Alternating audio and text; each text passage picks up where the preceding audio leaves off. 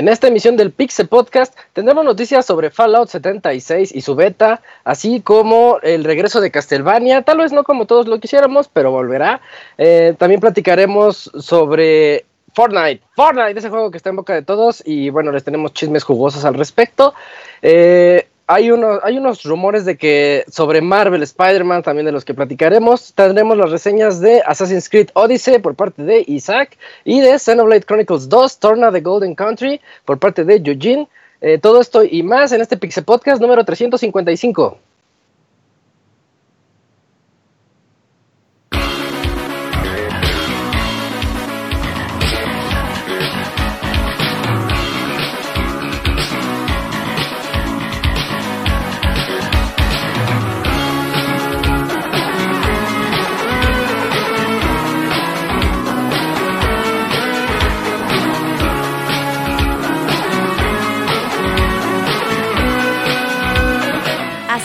El Pixel Podcast, con la información más importante del mundo de los videojuegos. Quédense y diviértanse con nosotros.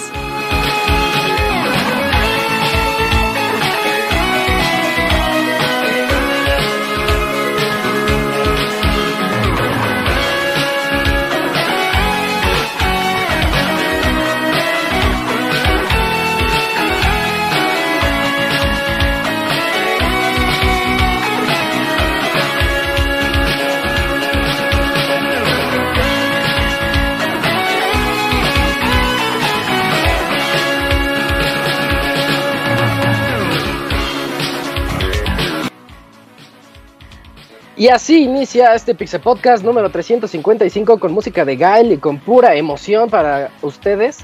Eh, yo soy Isaac, voy a estar acompañándolos las próximas dos horas y media más o menos en este podcast 355. Y bueno, al rato ya les platiqué, les traigo la reseña de Assassins y también va a estar Eugene con la reseña, la reseña del DLC Standalone de Xenoblade 2. Y pues como ya les platiqué, ya les spoilé, está aquí Eugene. Hola Julio, buenas noches, ¿cómo estás? ¿Qué tal, Isaac? Muy buenas noches a todos. Ah. Que estén todos, todos, todos, todos bien.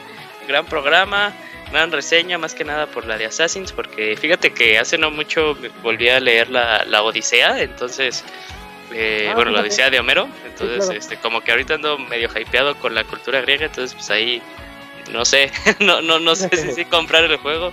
Todo depende de tu reseña, amigo. Uy, pues Eh, fíjate, fíjate que mi mitología favorita es la griega, de todas. Es, es que es muy buena, bueno, es, es como que muy humana, porque pinches dioses hacen un desmadre. A lo mejor esa es la descripción de que sí es muy, Ajá. te, te hace ver el punto de vista humano dentro de las loqueras. Sí, por- porque los dioses los, los, los ponen, o sea, con errores, o sea, obviamente di- eh, con la divinidad y con obviamente las, la- todo, todo lo que conlleva eh, juventud eterna y, e inmortalidad, pero pues todos los errores que hacen son así, pues muy, muy, muy humanos. Y la lujuria. Ajá, y aparte está bien loca, está bien loca por más que nada luego la mitología y luego... Vamos, ah, es otra historia, es otro, esta es historia para otro podcast. Uy, sí, un podcast cultural. Bueno, ya al rato nos platicarás tú sobre Xenoblade también. Mm, en segundo lugar, aquí está con nosotros el Cams, que ya, el Cams nunca falla, nunca falla. Eso, eso me cae muy bien de ti, Cams, que siempre podemos contar contigo para el podcast. Gracias Isaac, pues al contrario es un gusto estar aquí con ustedes echando el cotorreo de videojuegos y pues más lo que vaya surgiendo en el programa. Bien, entonces, eh, ahorita que andas jugando, Cams. Ahorita ando jugando Monster Hunter Generations Ultimate todavía, eh, ya subiendo de, de rango y pues quiero pasar todas las misiones en, en línea y pues mejorar equipo y estoy jugando principalmente con los con el gato, pánico como le llaman. Y pues ahorita solamente eso. Oye, eh, ahorita Mm. que dijiste eso, eh, vi que había una comparativa entre Monster Hunter Worlds y este que me que mencionaste, de Ajá. que en este juego puedes tener como 300 gatos, o algo así. Ah, sí, conforme va subiendo, te, el juego te va avisando. Ahora ya puedes tener 70 Ah, personajes. no manches, está bien loco. Sí, sí, sí. Entonces puedes hacer ahí tu galería de, de gatos si quieres. Y pues bueno, pero pues al final de cuentas te quedas con un grupo chiquitito y con diferentes habilidades. Y ahí te lo vas, vas campechaneando. Ah, pues está padre. Sí, Eh, la verdad está bueno. En tercer lugar también tenemos aquí a Arturo, que pues, también él nunca, fal nunca falta. Estoy pensando en la última vez que faltaste, Arturo, y no lo recuerdo. Ya, ya, son, ya son muchos meses. ¿Cómo estás? Buenas noches. Sí, ¿qué tal? Buenas noches. Pues ahí sí te voy a quedar mal porque hace dos podcasts falté. No manches. Y mira, entonces mi Sí, memoria de es hecho, muy ya a corto tenía, no, pues ya tenía yo una trayectoria como de un año más o menos sin Sí, faltar. yo- yo es al una rato- vez al año. ¿Hace dos no estuviste? Hace dos, Mm. dos más o menos, sí, dos. Sí, Sí, hace dos que, semanas que estuve. problemas de salud. Ya me acordé, No, sí es no. cierto, Sí. fíjate. Bueno, pero es que, es que era como falta justificada. Sí. Pues sí, porque el alcoholismo es una enfermedad. No, no consuman alcohol. Eh, sí, qué bueno que ya estamos aquí en lunes de podcast. Y hay muy buena reseña hoy, así que vamos a estar todos pendientes. Y hay muy buenas notas por ahí. Pues vamos a poder Eh, platicar. vamos a platicar a gusto. Y más con la mala noticia de que el panda no nos va a acompañar esta noche. No, no, Sí, no, nos debe, nos debe todavía la segunda parte de su super especial de Tokyo Game Show. Y pues Ya. la vida, la vida misma no lo dejó acompañarnos hoy. Ya llegará, ya vendrá esa segunda parte. Sí. Y por último y no menos importante, está el producer, el señor Pixelania, eh, Robert Pixelania. ¿Cómo estás, Robert? Aquí anda Isaac. Muy bien, un saludo a todos los que nos escuchan. Pues dice el abogado y dice bien que hoy tenemos buenas noticias, buenas reseñas. Hay de todo para hablar el día de hoy. Hay material. Ahí andaban diciéndonos en Twitter que querían oír más de las muchachas. El Camuy es el que trajo ese tema, a ver si lo puede expandir. No creo, ¿eh? Tú estaba escuchando esa- el programa anterior, justo en esa Pero parte fue, fue autoría del abogado, ¿no? O sea, este Kamui dijo de, Musha, de Mushashi y abogado pues le dio el, el, el tono cagado. El muchachis. el contexto. Está los loca, perros se- compañía. Y bueno, muchachos, ya- ah, no. ¡Ah, muchachos! bueno, tras esta presentación, pues ya vámonos directamente a las notas de esta semana para platicar a gusto. Sí.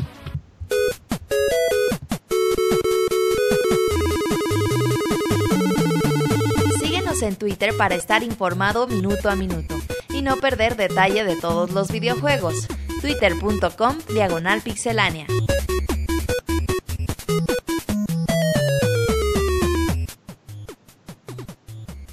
Y bueno, voy a comenzar yo contándoles una historia en espera de que llegue nuestro amigo el Pixemoy. Eh, yo, yo les tengo la, la noticia de que Fallout 76 va a tener una beta. Este juego que está realmente está hasta cierto punto rodeado en el misticismo porque Bethesda no ha querido decirnos si va a ser... Bueno, ya sabemos muchos puntos, muchos detallitos. De hecho, por ahí dicen que no va a tener NPCs, que todo van a ser personas y que van a haber misiones y va a ser una especie de MMO RPG de acción mm, para que toda la gente pueda convivir ahí y que va a ser la primera bóveda que se abrió cuando pues todavía estaba ahí muy mucho mucho residuo radiactivo, o sea, detallitos que se han ido formando.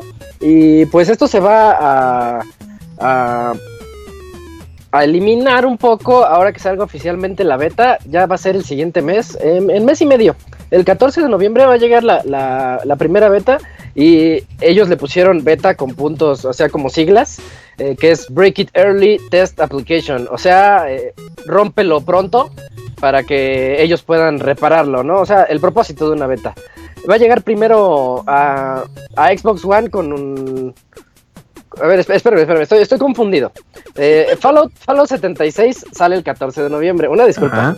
Y, y las betas salen el 23 de octubre y el 30 de octubre para PC, ahí ya está, sale. Ok. 23 de octubre sale en Xbox y en PC y PlayStation 4 sale el 30 de octubre.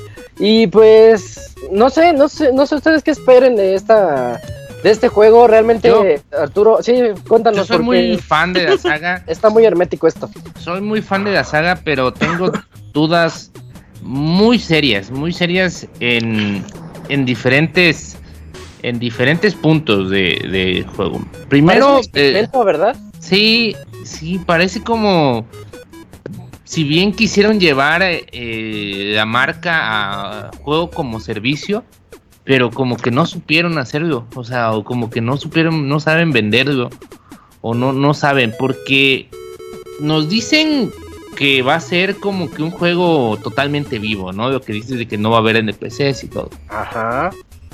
Pero realmente, pues ya no nos han dicho, bueno, más, porque mm, para los que hemos jugado de la saga, sabemos que, pues, un Fallout no se, mm, no se puede ver sin, sin NPCs, ¿no? Porque hay los típicos reclutadores para las estas como tipo gremios de Ajá, ajá.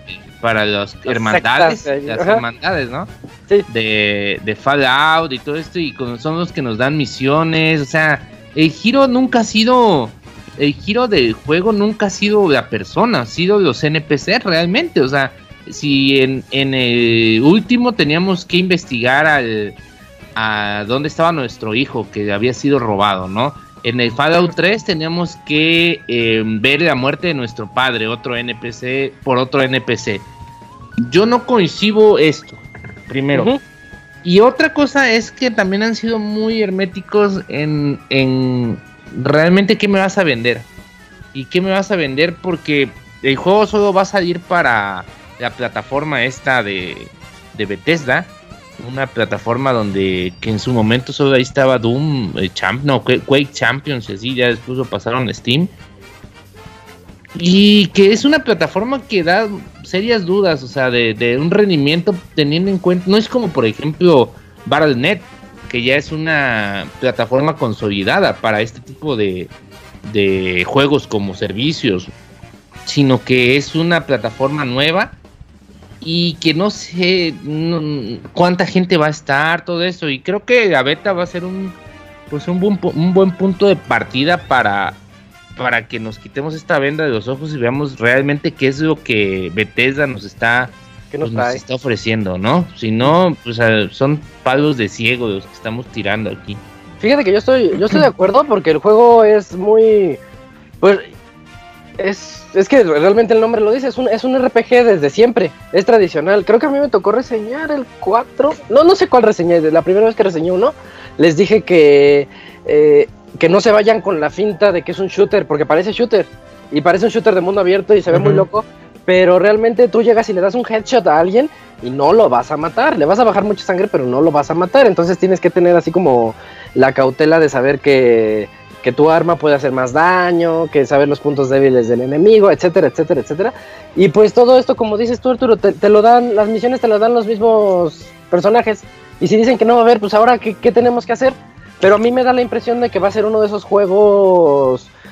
mm, como Final Fantasy XIV, que sí tienen NPCs, pero que gran parte del juego es vete a misiones de consíguete a tus cuates y vete a tal parte del, del yermo para poder matar a tantos mutantes y regresar a la ciudad e irla creciendo. ¿Sí me entiendes? Algo así Sí, como, Pero en como ese Fallout caso, Shelter, Fallout, Fallout Shelteresco. pero en ese caso, pues tendría que ser algo demasiado, demasiado bien hecho, porque, pues tú, como tú dices, está Final Fantasy, pues está ya famoso WoW, están los, los Battle Royale, están muchas opciones como para que uno diga, bueno, nos, me voy a juntar con mis amigos para Fallout cuando, pues, sonará como un niño ratesco y todo, pero nos podemos juntar para Fortnite y nos sale gratis, ¿no? O sea, ¿qué me vas a vender? Ajá. ¿Qué plus me vas a vender? Porque Fallout es una saga que te digo que se caracteriza por pues sus vertientes, no por una historia principal, porque realmente para los que hemos jugado te digo, lo importante de Fallout no es la historia principal, no es como eh, lo que te diga, o sea, la misión principal, sino que vas a la misión principal y en eso te encuentras un cabrón atacado por, no sé, por unos perros salvajes y lo salvas y te dice que tiene una conspiración de no sé qué madres De perros. tienes que investigar y que estos perros están genéticamente alterados y la chingada. Sí. Y todo este contexto alrededor de- del juego es lo que hace que tenga tanta vida o que sea tan entretenido jugar Fallout, porque pues nunca va a ser la misión nada más. Entre una misión te vas a encontrar muchísimas cosas, pues mm, que le van a dar como que te van a mostrar el lore de, de- del juego y que muchas veces te van a sacar hasta una carcajada, ¿no? Como el típico cadáver que encuentras con, no sé, en medio de un edificio y que estaba cuidando como un cómic, cosas así, o sea, tan, Eh, sí, tan sí, sí. específicas que, eso. que pues realmente no sé cómo van a implementar aquí, porque pues si dice que o sea, no va a haber NPCs, yo creo que fueron muy, muy exagerados, ¿no? Sí, sí, Sí. exageraron aquí Sí, con, sí, sí. con estas declaraciones. Yo creo, yo creo que hay que esperar un poquito la beta. Sí suena loca la idea. Eh, podría ser difícil de imaginar.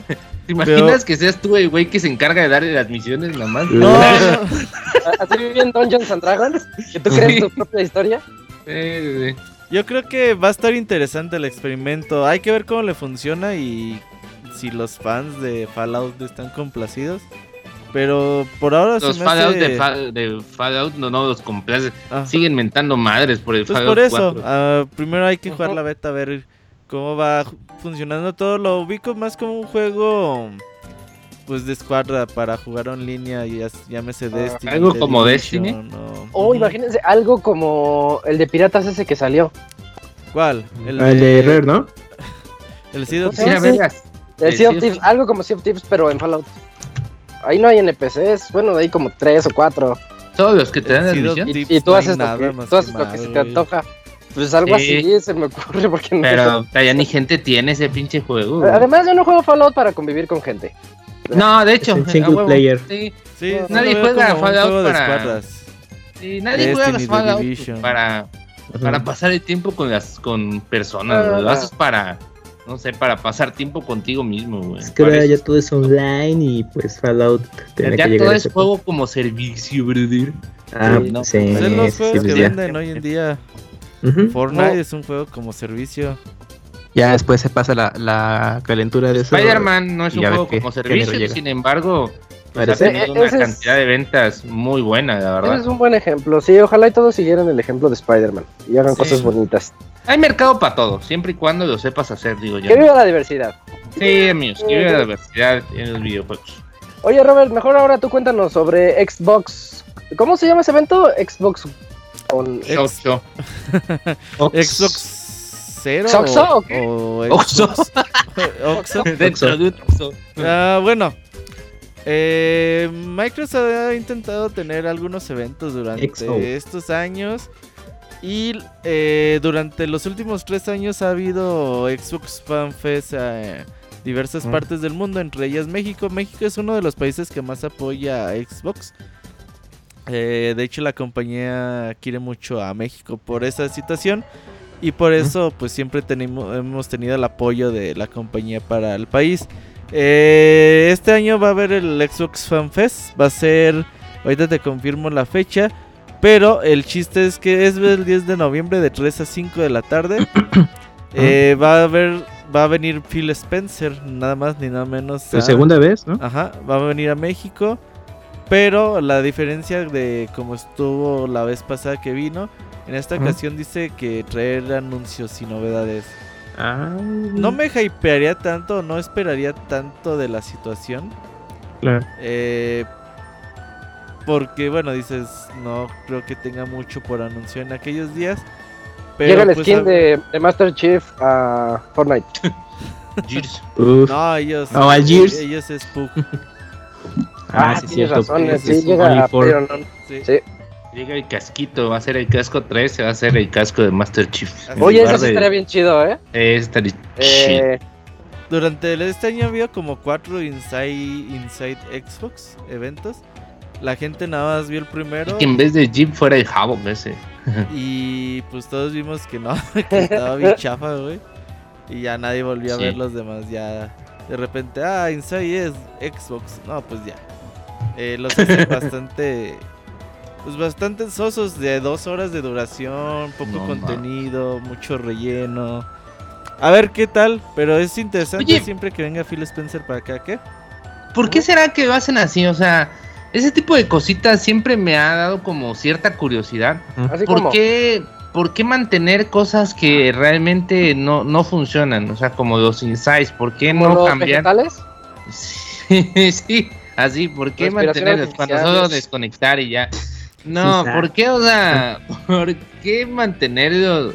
¿Por qué no cambiarlos? Si sabes que tu, tu producto es como, pues realmente inside a nadie, como dice Robert, a nadie le interesa. Por la forma en que lo plasman, por cómo te lo venden, por todo este tipo de cosas, pues gente que tiene atención como la mía de dos minutos, pues obviamente no, men, y pues no sé reducirlo, hacer un poco diferente, tal vez copiar un poco el esquema de Nintendo Direct, que es como que el referente, ¿no? En este tipo de, de, de videos. ¿Y por qué seguir estas, como estas malas costumbres?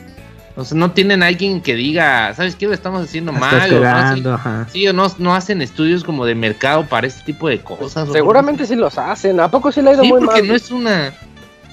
mm, Pues. Tienen su público, o sea, mm, no es de que los vean tres personas. la tienda, la Pero, revista de- o sea, no se compara con una, un Nintendo Direct a los números que, que tiene Microsoft, por ejemplo, ¿no? Y Pero es que es un aparte, público bien diferente. el ruido que hacen, ajá, el ruido que hacen Saluda, es Hugo. mínimo a Eh. comparación con otro tipo de eventos que hay similares de compañías, eh, hay competidoras. Lo que sí es que sí deben de ver ahorita, bueno, yo creo que esta semana ya no alcanzaron, la siguiente semana hablamos un poquito más de eso. Pero sí, las compañías tienen que ver, decir, esto realmente le aporta contenido a nuestros seguidores o por otro lado estamos haciendo, por ejemplo, Inside Xbox. Yo no lo veo como un programa malo. Siempre y cuando te dicen, pues vamos a hablar de Thieves, un programa, un programa semanal, ¿no? Que digan, o mensual. En este programa vamos a hablar de Seed of Thieves, de los juegos que van a salir, un nuevo video y ya. Pero no esperen grandes sorpresas. Y la primera vez que vimos Inside Xbox es que todos estábamos esperando pues cosas importantes, ¿no? A veces la expectativa es lo que hace que te desilusiones muy feo y dices, no, pues no mames. Para esto vi esta chingadera. pues sí, no, no, eh, como dices, ¿no? Habrá que esperar. A ver, a ver qué, qué sorpresa nos pueden traer, porque ya dijeron, traeremos sorpresas. Es como cuando vas a la fiesta de, pri- de- en la primaria, que ibas a la fiesta de los amiguitos. Habrán grandes sorpresas. Y no hay Y, nada pues. No había nada. Te daban, ¿Qué te daban? Un, un, Un helado bolo todo ya tilarín. derretido. Ajá. Sí. O sea, algo así, ¿no? Bocadín. Ah, el Sí, bocadín. el Los bocadín. tilarín no los manejaban, los bocadín. No, el Tindarín era caro El para. Sí, para eh, esas fiestas eran caras. oiga, ¿no? oiga. Sí, Ujú. el bocadín es como de 50 centavos, 4. Sí. Bueno, eh, yo les traigo otra nota, una nota que se me hizo muy agradable, de hecho me puso muy de buenas. Eh, desgraciadamente siguen siendo remakes y esas cosas, pero pues, pues ya, es un juego que salió hace más de 20 años. Estoy hablando de el remake de Castlevania Rondo of Blood y Symphony of the Night. El remake se va a llamar Castlevania Re- Requiem o Requ- Requiem. Y, y pues Konami se la locó y dijo, vamos a competir con Red Dead Redemption. Loco. Sí, ¿Y por qué No, van a ya sacar? Konami está en otra cosa. Sí, sí, ya, quién sabe qué piensen. Y van a salir el mismo día que sale eh, Red Dead Redemption 2, el 26 de octubre va a estar listo para esas épocas de Halloween. O sea, en términos de Halloween, pues está Es padre. Ándale, se justifican por la fecha de pre-Halloween y todo. Ah, ajá, así dices, bueno, pues está chido. Pero por otro lado, pues, la verdad nadie lo va, nadie lo va a pelar. Yo, yo que yo adoro esta saga, Symphony of the Night me lo he acabado tantísimas veces, me lo sé de memoria. De hecho, me gustaría hacer un, un speedrun, pero no creo tener la habilidad suficiente. Y, pero salen con el 26 de octubre y dices, bueno, está bien. Eh, la, la buena noticia es que va a venir el Igual para comprarlo y jugarlo como que ya el mero, el 31, el día primero y así. La mañanita del Ah, primero de noviembre. Sí, sí.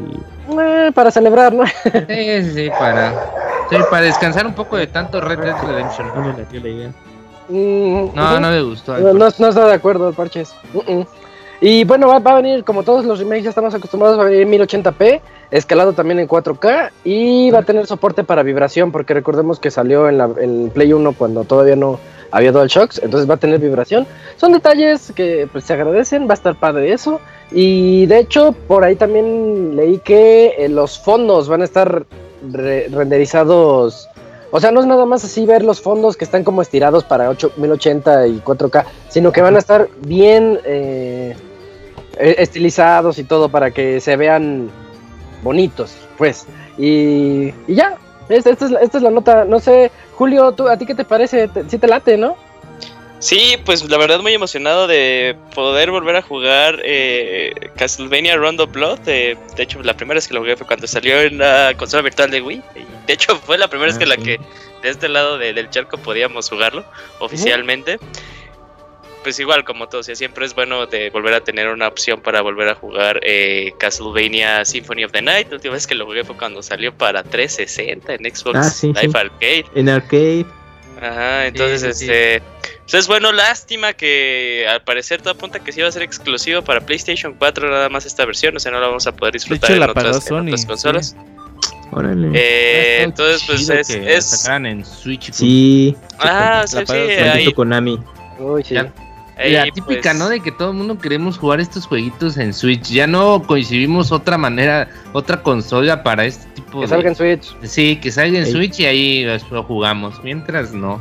Que bueno, o sea, dentro de esto, no sé, fí- fíjate Isaac que en temporadas de E3 Ajá. eh, hay, o- hubo un, un, un, un leaker en 4chan que estuvo sacando cosas de Super Smash Brothers, que de hecho ha sido como que el leaker a vencer, o sea, las cosas que ha dicho son las cosas que han pasado, no ha, no ha cometido Órale. algún error, Órale. tal cual, y de hecho ah, previamente que fuera el, el, el- el direct, la experiencia de 3, había comentado que iba a salir este Simon Belmont y que iba a estar acompañado por un anuncio de Konami sobre juegos de Castlevania, remake y uno nuevo. Mm. Entonces, no sé si se refiere el remake a esto, si está, y estemos eh, viendo en, en el horizonte un nuevo este, Castlevania, o si sea como también otra serie de remakes propiamente para la consola de Nintendo, no sé, pero o sea, de que, de que estamos viendo que Castlevania otra vez está, está renaciendo, tal vez por eh, este, este compilatorio de, de juegos, o incluso también por la aparición de este Además- Richter y de Simon en, en Smash, pues también, o sea, ojalá que, que Konami vea, o sea, ojalá Konami vea que sí entra dinero de este juego porque Castlevania es una muy buena serie y pues sí es una lástima que ha estado en el, en el congelador pues mucho tiempo, más que nada porque este Lords of Shadows el 2 está horrible y el 1 es una experiencia Castlevania pues Eso. ok, Mm. Eso, sí, no sí. es un Castlevania tal cual. Eh, pero pues sí, o sea, oja- ojalá, ojalá esto sirva para que Konami vea que todavía, pues, que se pueden hacer cosas muy interesantes con, con Castlevania. Pero es tan bueno Lords of Shadow 1. Y lo sí, que hicieron es buen juego. sí Lords of Y- Shadow no, a mí me gusta, pero no como juego de Castlevania. O sea, me gusta Infravalorado. como que el es, Lord pero como Castlevania digo, "Ah".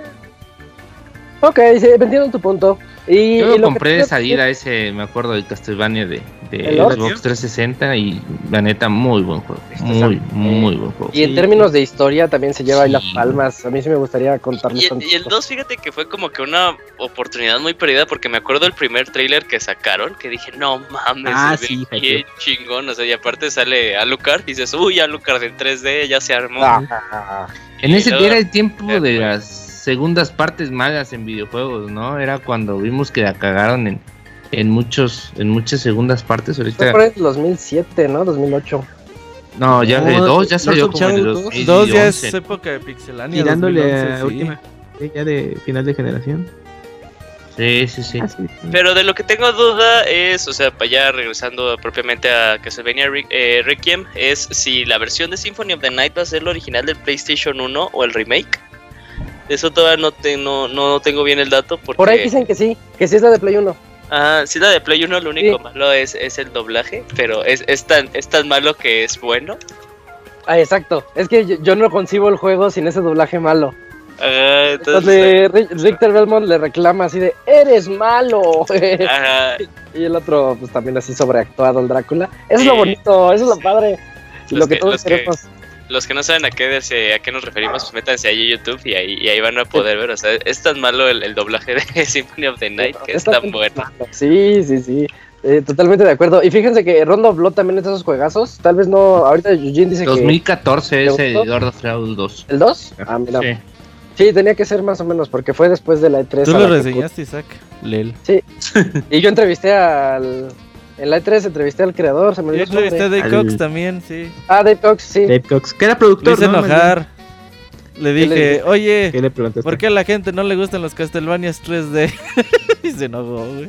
No mames. Pinche Robert. Pero pues es la verdad, era buena pregunta. Porque otros Pero- preguntaban que, que, que si se había basado en las películas de Crepúsculo para hacer el juego, güey? no mames. No le mames. hicieron esa pregunta. Yo estuve No, ahí. no mames. Por eso es que ya estaba pre-enojado. Ándale, Sí, y luego tú como la gota que Ujú. Pero A lo los mejor- buenos son los, son los de 64. Hasta que yo me acuerdo, el de PSP estaba, estaba bueno. ¿Cuántos Castlevania en 3D hay? Según yo, ver, de son los dos de 2, 64, Los Play de 2, 64. Dos de Play 2. ¿Dos de uno de Play 2? PSP. Hay dos de Play 2. Pero uno sí ¿Son está bueno, ¿no? de El 64 o son- el... ¿O son diferentes? Ese es como mi guilty pleasure. El primero, el 3D de Play 2. No me acuerdo ya ni su, de su El nombre. Innocence, el... Innoc- Innocence of Fate. No, Lords of Innocence. el- No, bueno, e- ese, ese juego a mí me encanta. O me encantaba, ya tiene muchos años que no lo juego. Y eh, me gustaba muchísimo. Y la gente lo criticó muy fuerte. Y te contaba los orígenes de la, de la saga Belmont. Lament porque of es- Innocence. Lament of Innocence, ese, ese. Que, es sí. el bueno, ¿no? De Dead. a, mí, a mí me gustó mucho, pero hay gente que no. que Sí, no Lament of Innocence estaba chidito. Está padre, estaba decente y tomaba conceptos castelvaniescos de metro- como de Metroidvania que se ven, hasta el mapa se veía como cuadritos para poder seguir, a pesar de que eran 3D. Bueno, estaba bonito. Y, pues, por el otro lado, Darkness. los portátiles tan buenos que estaban, los de Game Boy Advance y Advance. 10. Uh, Todos los cinco. Los los de son 10, seis. todos los de Son como- 10 son estaban como muy seis. buenos. Ujú. Oye, pues Eh, le fue eh, bien ah, en ah, Metacritic, el Lament of Aunque Innocence. copia, ¿Cuánto tiene? Como 8 8. Mira. 79. De juegos de 3D fueron esos dos de PlayStation 2 que mencionaron. Y de ahí se saltaron hasta Lords of Shadow. Ujú. Sí, sí, no hubo Ah, tantos el otro juegos era 3D. Curse of Darkness, ¿no? Ujú, sí, ese es Ese el es otro. el de 64. Que vale No. una No, lana. no, no, no, no, no, no, Legacy no, of no, Es no, el el de Play Legacy of 2. Darkness es el de 64. Y vale bien Que es caro. como el, el Director Cuts del, del Castlevania 64. Y de ahí ya fueron las versiones de Advance. Y luego fue Lament of Innocence, que ya entraba al 3D en PlayStation 2. Y su secuela, Course of Darkness. Ese me faltó. Y estoy Ujú. triste por eso. Sí, Bueno, pues bueno, un poco realmente. La pregunta es: ¿el abogado lo va a jugar o no lo va a jugar? No, Sí, no, no, está, no, está en no. Red Dead Redemption. No, y además. Y es Metroidvania. No, Yo fíjese, jugar Castlevania. Que Rondo, Symphony of the Night a Red Dead Redemption 2. abogado, fíjese que Rondo Blood no es Metroidvania. O sea, Rondo Blood Es todavía sigue clásico, siendo un es Castlevania Castlevania clásico. clásico. O sea, es de nivel por nivel, plataformero. Ok, igual y ese sí, Sí, le doy la anímese, ese oportunidad. sí, jueguelo. Sí, Ro- Rondo Eh. está chidito. Eh, el problema es que sí sale en una fecha muy prohibitiva. Sí. La verdad. Sí, es lo malo. Yo que soy tan fan, no, no, no le voy a entrar esos días. Hay baúl No. de Yo los que soy fan, no, no, lo voy, no le voy a entrar porque sale en Play 4. Mira, Ah, pinche chafa. ¿Por qué no tienes Play 4? No, sí tengo Play 4, pero como Switch. que jugar esos juegos Ah, en Play pues. 4 es así de, ay, no. hay algo. ¿Cómo se hace mamona, güey? Ya. Eh, es que la gente hay que me acostumbren si ya no quiere uno nada. Yo ya estoy de todo lo quiero en, en, en Nintendo Switch. Ya hasta no compro juegos como. Quería comprar el Faster Than Light, que acaba de salir la traducción completa en español en Steam. Ajá. Pero no. Y dije yo, no, la verdad, mejor me espero a que salga en, en Switch y todo. Pues ya todo, todo ese tipo de jueguitos que son como para, para jugar un rato o para llevarlo de un lado a otro, pues lo prefieres en, en Switch. Bueno, Switch, nada es claro. para jugar 5 horas seguidas. Sí, porque por ejemplo, si saliera Red Dead Redemption, no lo compraría en Switch ni, ni loco, ¿no? Red Dead Redemption es como que consola de Play o En Xbox. PC, así de ah, no, fuerza. no, no. Ah, en PC, no sé, no sé si ju- jugaría en PC así. Sí me gustaría por gráficamente, pero Sí, pues eh, el Get- eh, online de Red Dead, pues siento que va a estar muchísimo mejor eh, ¿En consola? en, en consola que, que en. PC. Lo que pasa es que la comunidad de consola de PC no es como Sí. que sí, no es como solo pones Counter Strike, Dota Ah, y PUBG y ya, o sea, realmente el PUBG, eh, digo, el GTA Online en PC está muy pues lo dejaron como que muy olvidado y hay mucho hack y esas cosas. Yo jugaría el Destiny en PC. Ahí hay muy poca PC. gente. Yo lo entré en PC y pues ya, punto. fin de la historia. Eh, mejor cuéntanos, Arturo, el chisme de la noche. Esta es la nota de la noche. Eh, Sony dio El gracias año. del año porque es una nota que trascendente para para mi gusto es una, yo creo que después de la, de la salida de, de, de, o sea, es como que era el próximo brinco de, de, de esta generación, un verdadero cambio, porque es algo que, pues si bien hemos pensado en algún momento, pues nunca pudimos, siempre tuvimos, siempre fue como un sueño guajiro, realmente, nunca pasó de eso. Y ahora pues Sony pues sí, dio, bueno, no literalmente, pero así dio la mano a torcer en cuanto a, a que pues se venía reclamando de que por qué no había juego cruzado con Switch, con Xbox en Fortnite, porque pues ya en Xbox ya estaba como pues todo unificado en cuanto a Xbox, Switch, eh, PC y creo que por ahí hasta Android o iOS estaba, se podía jugar, o sea, en Sí, sí se puede jugar móviles. Sí, y, y pues al final Sony primero salía con las típicas excusas, ¿no? De que a nosotros no nos importa o que no, no tenemos como que no es, no es de algo que sea de nosotros. Y realmente, pues al final se vio que sí, que sí, Sony era la única que tenía que decir que va, va, pues ya ni modo. Y se anuncia en fase beta aún que pues Fortnite ya se va a poder jugar, ya vas a poder jugar con jugadores de Xbox One, imagínense. En qué maldito mundo podemos haber ideado esto, de que ahora vamos a poder jugar en un mismo juego contra jugadores de PC, de Xbox, de Switch, de móviles, más que una próxima generación, yo creo que esta, la unificación de, de este tipo de cosas es a mí me da mucha alegría y más más que por el hecho de que sea Fortnite, de que el típico juego de niños ratas y todo, yo creo que esto, esta decisión de Sony ¿Ah? abre la puerta a muchos otros juegos como Rocket League, que por ahí ya se subió a al barco y dijo que pues si Fortnite puede, también nosotros, ¿no? Ah, espérese, abogado. No sé si se acuerda que esa noticia creo que fue como de hace un año que los de Psyonix habían dicho pues, o sea, nada más es cuestión de que Sony nos diga que sí, nosotros es un es un botón, es un botón y ya se puede jugar crossplay con, con Play 4. Sí, que y, pues ya, y ahorita pues ya están ellos listos. Eh, y pues están muy bien. Creo que pues muchos juegos que tal vez no tenían tanto nicho o que están un poco en el olvido por la, por la poca cantidad de jugadores, creo que unificando versiones y todo, pues harían una, una, pues una buena, sería una buena inversión, yo creo, para un, para un estudio, pues eh, costear estos servidores y todo con el fin de que puedas tener más comunidad, porque al final de todo, pues un juego, pues se sostiene por los mismos jugadores. Si, si tienes, por ejemplo, cuatro por un lado 4 por otro, 3 por otro y 20 por otro, pues los que juegan 20 están bien, pero los que juegan 4, 3, 2, que no encuentran muchas partidas, pues no.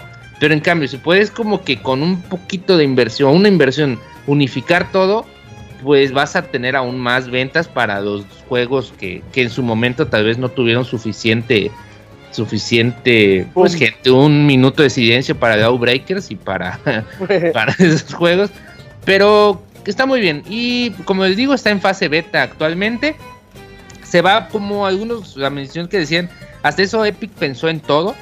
Eh, la verdad, chapó para, para Epic, que sí le metió ganas porque pensó en todo en el hecho de que si tú hiciste una cuenta en tu Nintendo Switch y tenías una en Nintendo en PlayStation 4 y obviamente no se podían unificar y compraste algo en el Switch y no lo tienes en la de Play 4, pues vas a poder unificar ambas cuentas y todo lo que tenías en una y en otra pues se van a se va se van a unir, ¿no? En lugar de perder porque pues, para Epic lo más fácil hubiera sido de que ah pues vamos a poder donde la cuenta que más le hayas metido todo esa ponga en tu Switch o en tu Play 4 y pues nosotros nos ahorramos, ¿no? O sea, y lo que quieras pues vuelve a comprar. Esa era como que la solución EA, se podría decir pero porque o solución Overwatch porque pues también es algo que hizo y no pues realmente solo unificas y todo lo que hayas comprado con una pues te unifica con otra no esto va a estar disponible, a ver, por aquí tengo bien las fechas, es que se me cerró. Va a estar disponible a, creo que ya en, pocos días, ¿no? Va a estar este, ya disponible este acceso para todos y creo que por ahí de un mesecito más o menos ya vas a poder unificar tus cuentas, ¿no? Ya creo que ya para el inicio de, ahorita van en la sexta temporada de Fortnite, pues Ajá, ya vas sí, a poder tener, sí, ya vas a poder tener contenidos, pues las dos cuentas en tu Nintendo Switch. Y la verdad muy bueno, porque muchos no jugaban Fortnite en Nintendo Switch, como Martín, porque me dijo, no, pues yo ya tengo mis cosas en el PlayStation 4, qué madre voy a estar ahí, pues en, en, en Nintendo Switch, ¿no? Pero ahora pues ya no hay excusas. Sí, Creo que Fortnite ha, ha dado, pues, dentro de todo lo malo, ha sacado cosas muy buenas Fortnite. Y creo que por ahí también, no sé ustedes, pero voy a cambiar un poco de tema, pero con lo mismo de Fortnite y cómo implementa cosas, creo que eh, Nintendo también podría tomar nota y abrir el chat de voz por cómo se aplica en Fortnite. Ya s- recordemos que. Nintendo tiene un pinche, una madre ahí de pinche, Pinche diagrama, güey, para tienes que conectar acá, Ah, empezar sí. acá y aquí. Y en cambio, jugando Fortnite, con solo con que sea tus manos libres, con micrófono, te detecta automáticamente el micrófono. Creo que por ahí también debería ser una cosa que Nintendo, ya hablando de las cosas que puede implementar Fortnite, pues es algo que debería de, de implementar, porque si puede hacer Fortnite, pues con más razón debería de poder hacerlo los, los juegos de, De- la propia casa. Nintendo, ¿no? Los de casa, como Sí. Splatoon, yo creo que más pues, más importante, ¿no? Y no y dejar de estas conversaciones de Skype, pero la verdad un aplauso para Epic. No sé si podría ser un aplauso para Sony porque pues realmente No, fue a fuerza. Sí, fue fuerza y aparte, pues ya se tardó un chingo. O sea, como decía eh, Eugene, que eh, los de Rocket League, pues ya decían que ya tenían todo listo y sin embargo tuvo que pasar un año para que pudiera darse esto. O ¿no? más, yo creo, ¿no? O más, sí. Sí. Pero, pues no sé, ¿ustedes qué piensan? ¿Qué, qué, qué futuro le ven a esto? ¿Ustedes creen que sea solo algo de Fortnite? ¿O Mm, creen que sea algo que, No, que abra la puerta y que, por ejemplo, FIFA Abrir las o puertas. cosas así, Maiden, Overwatch, juegos como esos, pues van a decir, oye, pues si a ellos les dejaste, pues también a nosotros, ¿no? Algo que estaba pensando mucho ya hablando de esto de Ah, Ok, unificar. bueno, se contesta su pregunta, abogado. Perdón, ahorita me acordé algo de que estaba pensando en, en unificar, que a ver el FIFA, que no hay mucha gente en PC. Pues Ujú. imagínense que unificara, mm, déjate solo con, Play- con Xbox. Pues habría como que más gente en PC y sería más fácil encontrar ¿Se partidas. imaginan, ¿Se imaginan un mundo sin abogados? abogado Todos que- contentos. y todos Ya no contentos. se responderían solos. Eso fue lo que pasó. Arturo. Sí. Un mundo sin abogados. Un ¿Qué mundo otro sin juego abogados. quieren? Así, homologado. El siguiente va a ser Rocket League. El siguiente va a Ah, ser sí, Rocket sí, League. pero O sea, después yo- de Rocket League, eso es la respuesta Yo, fácil. yo sí, yo sí ser veo que pionero. Lo que veo es que no van a ser todos, sino van a ser los que ya son crossplay. O sea, va, va a entrar, luego va a ser Rocket League y luego va a ser Minecraft. Yo creo que van a Uy, ser los Minecraft. únicos que vamos a ver crossplay dentro de esto. Este, eh, ¿tú crees? Yo espero Sí, que porque- evolucione. O sea, sí. sí Sí. espero que evolucione, pero ahorita, o sea, nada más como de esta generación, yo nada más creo que va a llegar ahí. A mí en su momento. Sí, porque son, son exponentes. Ajá. A mí en su momento ya me gustaría que los juegos de peleas fueran crossplay. Hoy en día Street Fighter es crossplay con PC y está muy bien. Con un solo ID de usuario puedes invitar y jugar entre ambas plataformas sin problemas. Pero los juegos de Namco Bandai no se puede. O sea, juegas Play 4 con Play 4, PC con PC y Xbox con Xbox. Eh, ojalá ya en el futuro se pueda jugar Dragon Ball Fighters, Tekken, Oye, eh. Soul Calibur ahí entre todas las plataformas y que eh, hipotéticamente que salía Street Fighter 6 pues ya también tenga esta posibilidad de multiplataforma esto le ayudaría mucho a la comunidad Entre todos. Claro, de hecho es lo- me robaste la, la palabra ahorita porque yo lo que iba a decir es de que este es mi sueño guajiro que yo tenía cuando jugaba Street Fighter 4. Porque yo lo jugaba en Play 3 y había más gente en Xbox y había Sí. considerablemente más gente en Xbox Sí. que en PlayStation. Eh, todo el mundo lo sabía, todos sabían eso. Y yo lo que quería era, pues es que ya conozco, siempre me peleaba contra los mismos. Decía, ya conozco a todos aquí en esta comunidad, que somos tan poquitos que ya los conozco. Me gustaría eh, abrir mis horizontes. Y hubiera estado bien padre que en esos tiempos hubiera, se hubiera podido jugar eh, Play 3 contra Xbox 360 eh, Street Fighter 4. Sí. Pues es una noticia muy buena, muy, muy buena. Hace, que, hace poco que hicimos el torneo de Dragon Ball Fighters en Play 4, pues la gente que juega en PC y en Xbox se quedó con las ganas, ¿no? Oigan, ¿y cuándo PC? ¿Y cuándo Xbox? No, no mames, no podemos hacer un torneo de mismo juego por cada plataforma. Entonces, está muy bien, ojalá y esto se vaya homologando en todas las plataformas, en todos los juegos. Va a ser complicado. Por ejemplo, Fallout dijeron, no, Fallout no está listo para esto. Ojalá y que ya sabemos que la mayoría de los juegos que estén preparándose para dentro de uno o dos años quizás no estén listos, pero ojalá en tres, cuatro años ya esto puede ser realidad. Quizás en los shooters puede ser complicado, sobre todo con PC, pero Por PC. consolas se puede hacer. Sería injusto. Ajá. Es, por eso, es por eso mismo que lo que acaba de decir Robert, que yo creo, o sea, van a ser nada más estos tres exponentes que son como los grandes en cuanto a crossplay. Ajá. Y ya para la siguiente generación, o sea, con un juego que salga en la, en la siguiente generación, que sea, por ejemplo, supón tú, yo quiero creer que va a volver a salir Fortnite para la siguiente generación si sigue con este, con este crecimiento Fortnite tan obsceno. todo lo que vaya a salir. Supón tú que sale Fortnite para el Play 5 y Sí, el claro, Xbox día de 2 y el, y el Nintendo Switch 3. Eh, si sale y dice crossplay, ya de ahí ya va a empezar a ser un estándar. Pero, o sea, lo que resta de esta, de, de esta, de esta generación, yo veo muy difícil que, que los demás juegos vayan a caer en un, en un ambiente de crossplay. Ya los demás en la siguiente, pues es como sería un borrón y cuenta nueva y a los mismos desarrolladores le- les daría chance. O sea, ok, ya los servidores ya son eh, homologados para todos y sería mucho más sencillo. En cambio, lo que ya tienes trabajado, por ejemplo, en el caso de Bandai, como dice tú, Robert, como dice Roberto, quiero creer que sean de ser netcodes o infraestructuras un poquito diferentes en cada una de las eh, de las plataformas. Entonces, como que para ellos también es más chamba y prefieren no hacerlo. Pero en el otro caso, cuando ya es un borrón y cuenta nueva, pues dicen, ah, va, ok, cámara, sí. Sí, totalmente de acuerdo. Siga- se- seguiremos esta nota de cómo va evolucionando Va a y ser ya esperemos que de los para próximos días. Ujú, y en el podcast por ahí del 450 o del especial 500 ya les contaremos cómo en el Play PlayStation 6 va a estar eh, compatible con todo lo demás. Con Street Fighter 6 y va a salir en todo. Ujú, sí. Yujin, cuéntanos, esta noticia también está buena porque viene de la voz del director creativo de Marvel Games. Es correcto, Isaac. Hablando de cosas homologadas, pues eh, haciendo un poquito a la alusión de que eh, Iron Man fue como un reboot para todas las películas de Marvel que le permitió hacer a Marvel Studios este universo cinematográfico tan tan extenso que ahora ya lleva 10 años eh, en nuestras salas de cine.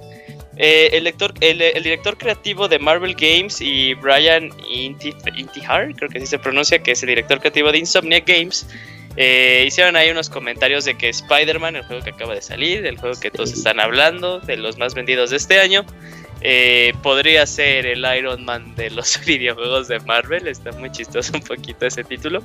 Pero haciendo alusión de que como le fue muy bien al juego, como está haciendo este, pues... eh, aceptado por los jugadores y los fans tanto de los cómics de buena forma, pues podría abrir a las puertas a que también se creara ya propiamente un universo extendido de videojuegos. Ah, también haciendo, bueno, ya, ya como que ya los fans están este, haciendo sus chaquetas mentales, también diciendo, ah, ok, entonces el juego que está creando Crystal Dynamics de los Avengers estaría un poquito ligado. Eh, pues no lo sabemos, o sea, si han tenido la chan- el chance de jugar este Marvel Spider-Man, está la Torre de los Vengadores, y le tomas foto, pues hace un comentario Spider-Man, ¿no? Entonces, este, pues también así como que un poquito puede ser, hay una pregunta abierta, eh, pero esto solo da, eh, esto solo hace como que empezamos a, a mal viajarnos y a pensar Chaqueta qué personajes podríamos ver, chaquetas mentales, ok, va- vamos con eso. Eh, de qué otros personajes podríamos ver eh, en, en- como videojuego y que funcionen bien, porque también Oye, recordemos que hay personajes que simplemente han que intentado no. formas y formas y que no. Un personaje también súper clásico es Superman. O sea, Superman no le han vuelto, no le han visto forma para que sea un juego bueno. Está re difícil. Aunque fíjate que me dio risa una vez. Hay, hay unas, hay unas misiones en Spider-Man que estaba viendo un video en YouTube como video reseña. Eh, hay una parte en la que ya ves que te hacen como pasar por aros. Mm, no. Eh, Aros, azu- aros azules de Taskmaster. Ya, sí, ya sé cuál. cuando Me risa cuál. que el, güey del video decía, ah, bienvenido a Superman 64. y por un momento dije, no mames, Eso era- es cierto. Sí, eso era, pero, pero feo. Ajá, pero controlado, controlado bien. Pero sí, o sea, ojalá- Quítale a ojalá veamos. Spider-Man del juego y ponle a Superman y jala chido. Ah, Sí, en serio. no, ¿qué es eso? Ah. Sí. Oye, Pero. Sí. Es, este, es que esta nota de que es el Iron Man de los videojuegos ya la habían dicho antes, no con esas mismas palabras porque es otro universo, pero lo dijeron con Batman. Lo dijeron con Arkham Mm. Asylum, dijeron esto va a revolucionar los juegos de superhéroes. y dime cuántos juegos de superhéroes hay sin contar Spider-Man después de Batman Arkham Asylum. Pues ninguno. No, Ninguno pues, que, que no lleve a Batman, ninguno, güey. Bueno, Es los de Telltale, pues, eh. Deadpool podríamos decir que está por ahí, pero Eh, es- es que es sí es muy difícil, es, es muy difícil, o sea, sí, enti- sí entiendo que a, que a los desarrolladores que han intentado hacer juegos de superhéroes les resulte muy difíciles hacer juegos para héroes que son demasiado, demasiado poderosos dentro de sus habilidades, ¿no? Uno de ellos es, es Superman, también me acuerdo una vez cuando salieron, creo que era, iba a salir la película 2 de Iron Man, salió un juego para 360, yo lo compré porque se veía padre. Y, o sea, pues era como un buen simulador de, de vuelo y hasta ahí, porque lo demás del juego estaba horrible. Eh, pero, o sea, también eh, de- en, en Iron Man también como que no le han, no le han cachado bien. Y yo creo que también algo que han limitado... ¿Pero es juego de Iron Man? Sí, eso fue de Iron Man, güey. No mames. Sí, ahí chécalo. Salió, creo que, no sé si fue después de la 1 y antes de que saliera la película 2, o fue ¿Se para la película 2. estos Ultimate Alliance? Ultimate Eran Alliance como- estaba chido. eran como... No, No, eran de un chingo de... De Sí, era muchos, ah, sí, de muchos. Todo Marvel. Ya. como tipo estrategia RTS más o no, eran como no sé, como Era como un Diablo. RPG, sí, Diablo, como Diablo, sí. sí, como Diablo. Estaban más o menos, la verdad no eran tan tan malos. ¿Saben Pero- qué juego era muy bueno de superhéroes? salieron dos. Que me acordé. Eh, y que mucha gente no le quiso dar la oportunidad. Y a mí me gusta mucho el de X-Men Wolverine. Ah, no, yo jugué no, uno. el ¿Quién, lo El, el de la película de Origins. Sí, yo jugué ese. Ah, sí. Eh, ese es un juegazo. bueno, sí y es que, bueno. es que es un God of War. O sea, tú dices, sí. Spider-Man se fue por el aspecto mundo abierto y que. Y Batmanesco, porque tiene sus partes así medio Arkham. Leves, ¿no? Pero ahí las tiene. Este. Ah, pues Wolverine lo que hizo fue irse al mundo God of War. Y el juego es mature. El juego hay sangre y. Sí. Si dañan a Wolverine, se ve como. Pues se le ve así como el- los huesos de. Bueno, de Adamantium. Y Sí. se ve como se cura. O sea, tenía esas cosas muy padres, muy Wolverinescas. Y dices, no es necesario que todos se anden copiando. Puedes agarrar algún otro. Otro género, como lo es de acción pura, como God of War. Y no tanto mundo abierto. Y funciona. Yo creo que sí funcionarían otros juegos de superhéroes también. También creo yo que la limitante más grande que ha tenido estos juegos de superhéroes es que los que han salido antes o son juegos que van de la mano de películas y obviamente están limitados por la narrativa de las películas y de los cómics, que no les da como que mucha creatividad a, los directores.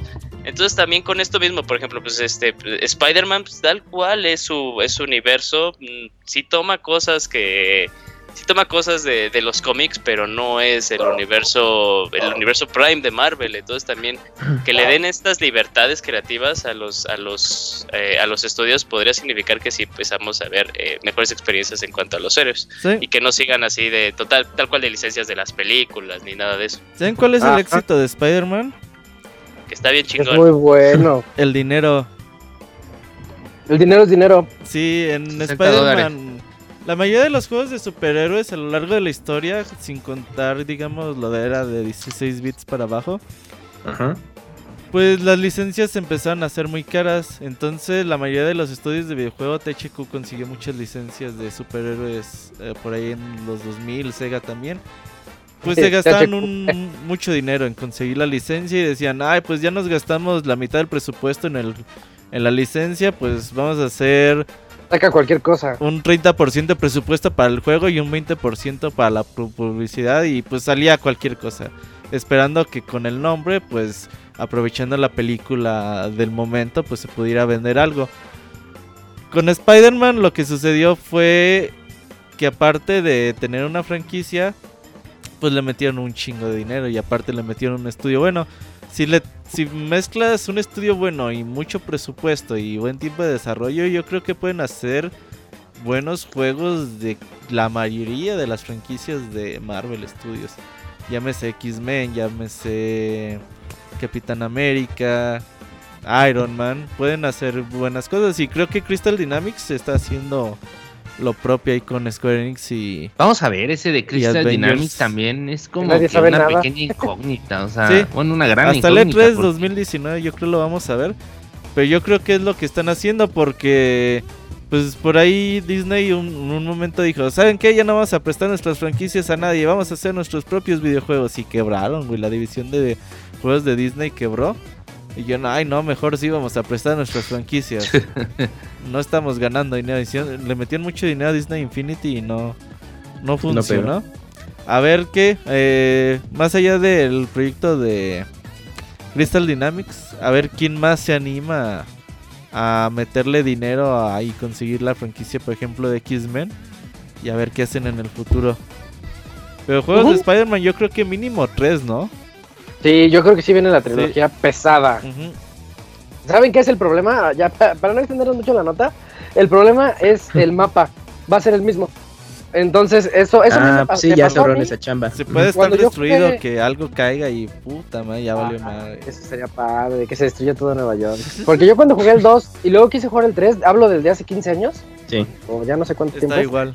es- es- era el mismo mapa. Sí, pues ya le Y habían sí, el sí. presupuesto y ya. Y sí te da una sensación así de que, hoy sí estoy jugando más de lo mismo. Que se vaya a Nueva Jersey y se haga tatuajes y se broncee. Y, Al Bronx. Y así. Al Bronx y que sea asaltante.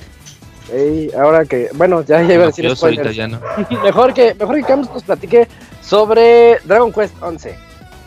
Claro, Isaac, pues resulta que después de mucho tiempo de hermetismo de la versión de Dragon Quest 11 para Nintendo Switch, Square pues dio al menos una novedad relacionada y simplemente anunció el título, el cual es el mismo nombre, Dragon Quest 11 Echoes of Anna Elusive Age, pero con una S al final, que sí- puede significar Switch Special eh, Shaberu y Seiyu, que bueno, según esto, pues, Square Enix le dio como ese significado a ese carácter adicional al título del juego. Y pues bueno, pues tiene sentido, ¿no? Que pues va a ser al menos enfo- enfocado a Switch, pero no hay todavía algo muy, muy en, específico. Y pues también el productor eh, Yuji Horii eh, ya veterano de la serie desde la primera entrega, pues mm, comentó que todavía le va a tardar un rato para que puedan lanzar esta versión de Dragon Quest para Nintendo y que pues de momento tenemos que estar eh, atentos para nueva información. Y un comentario previo a este anuncio es que la compañía eh, había declarado que el desarrollo iba por buen camino y coinciden en lo mismo, que va a tomar eh, un tiempo, pero que pues, eh, sean pacientes para que puedan jugar una, una muy buena adaptación de, de Dragon Quest 11 en la consola híbrida. Ni ventana de, lanz- de lanzamiento. Yo creo Sí, que no, yo finales de 2019. Sí, sale Sí. 7 años. Está mucho. Sí, yo creo que no, que no quieren comprometerse y decir, ay, ¿qué creen? Pues va a salir Para hasta que el vayan poniendo 2020". sus tweets de. En el Play 4 vale 300 pesos y en el Ah, Switch claro. 1500. A ver, ya, prográmenlo Pero- de una vez. Pero van a poner ahí los superfans. Pero pues nosotros tenemos la versión S, güey. Obviamente es. no- Es la versión Y- ese de especial. Que no Sí, güey, de hecho- de hecho me da risa, van a aplicar. De Ya me que imagino. es portátil y así. Ya, ya, sí, ya me veo, ya veo los memes venir de, de, de qué significa la S y va a ser como lo de Bob Esponja de Patricio que dice, los tienes en M de mini, cuando debe ser en W de brande. La gente va a decir, es, es S de portátil. sí. Pero lo que también se está como rumorando ya, pues al, al parecer, pues ya la versión de Dragon Quest 11 de Nintendo 3DS ya no, la estaremos jugando acá. Que puede que estén adaptando también como ese, de alguna manera, esa versión a Switch. O si no, al, al menos la versión como retro que, que te permite jugar en, en 3DS. Y pues bueno, si incluye como esas dos versiones, la de Nintendo Switch, pues no, no estaría nada mal. Fíjate Pero- por eso sí puedo ver que se tarde más, o sea que. Porque os- la de 3DS no está cancelada tal cual, ¿no? Pues es que Sí, si ya, ya, fueran a que no. O sea, Ya dijeron que, que no. planes no hay. O sea, pues po- porque sí podría ver que la, la razón por la que se tarde es que, pues, como bien estaba diciendo Camuy, la idea de que de eso de que querían hacer de tener el look, el look Ah. moderno y el Ajá. look retro, Ujú. lo vayan a aplicar para tal vez la versión de Switch. Que de alguna manera, bueno, no se puede jugar al mismo tiempo, pero sí te dé la opción de, de cambiar o switchear a las versiones, ¿no? El- en el momento. Pero bueno, no, pues de 3DS no, no sabía si que ya Nintendo había dicho algo. Square Enix sí de plano no, no va a meter las manos en esa versión, es de pues si quiere Nintendo traerla, pues ya es chamba de ellos, pero mm, no sé hasta el momento si ya Nintendo No, no América ya dijo, no, ¿saben qué? No. Sí, no, no le, no, bueno, no le veo ganas, al menos. No, pues qué desperdicio. Pero en fin, pues ya la, será hasta la versión de Nintendo Switch para jugarlo.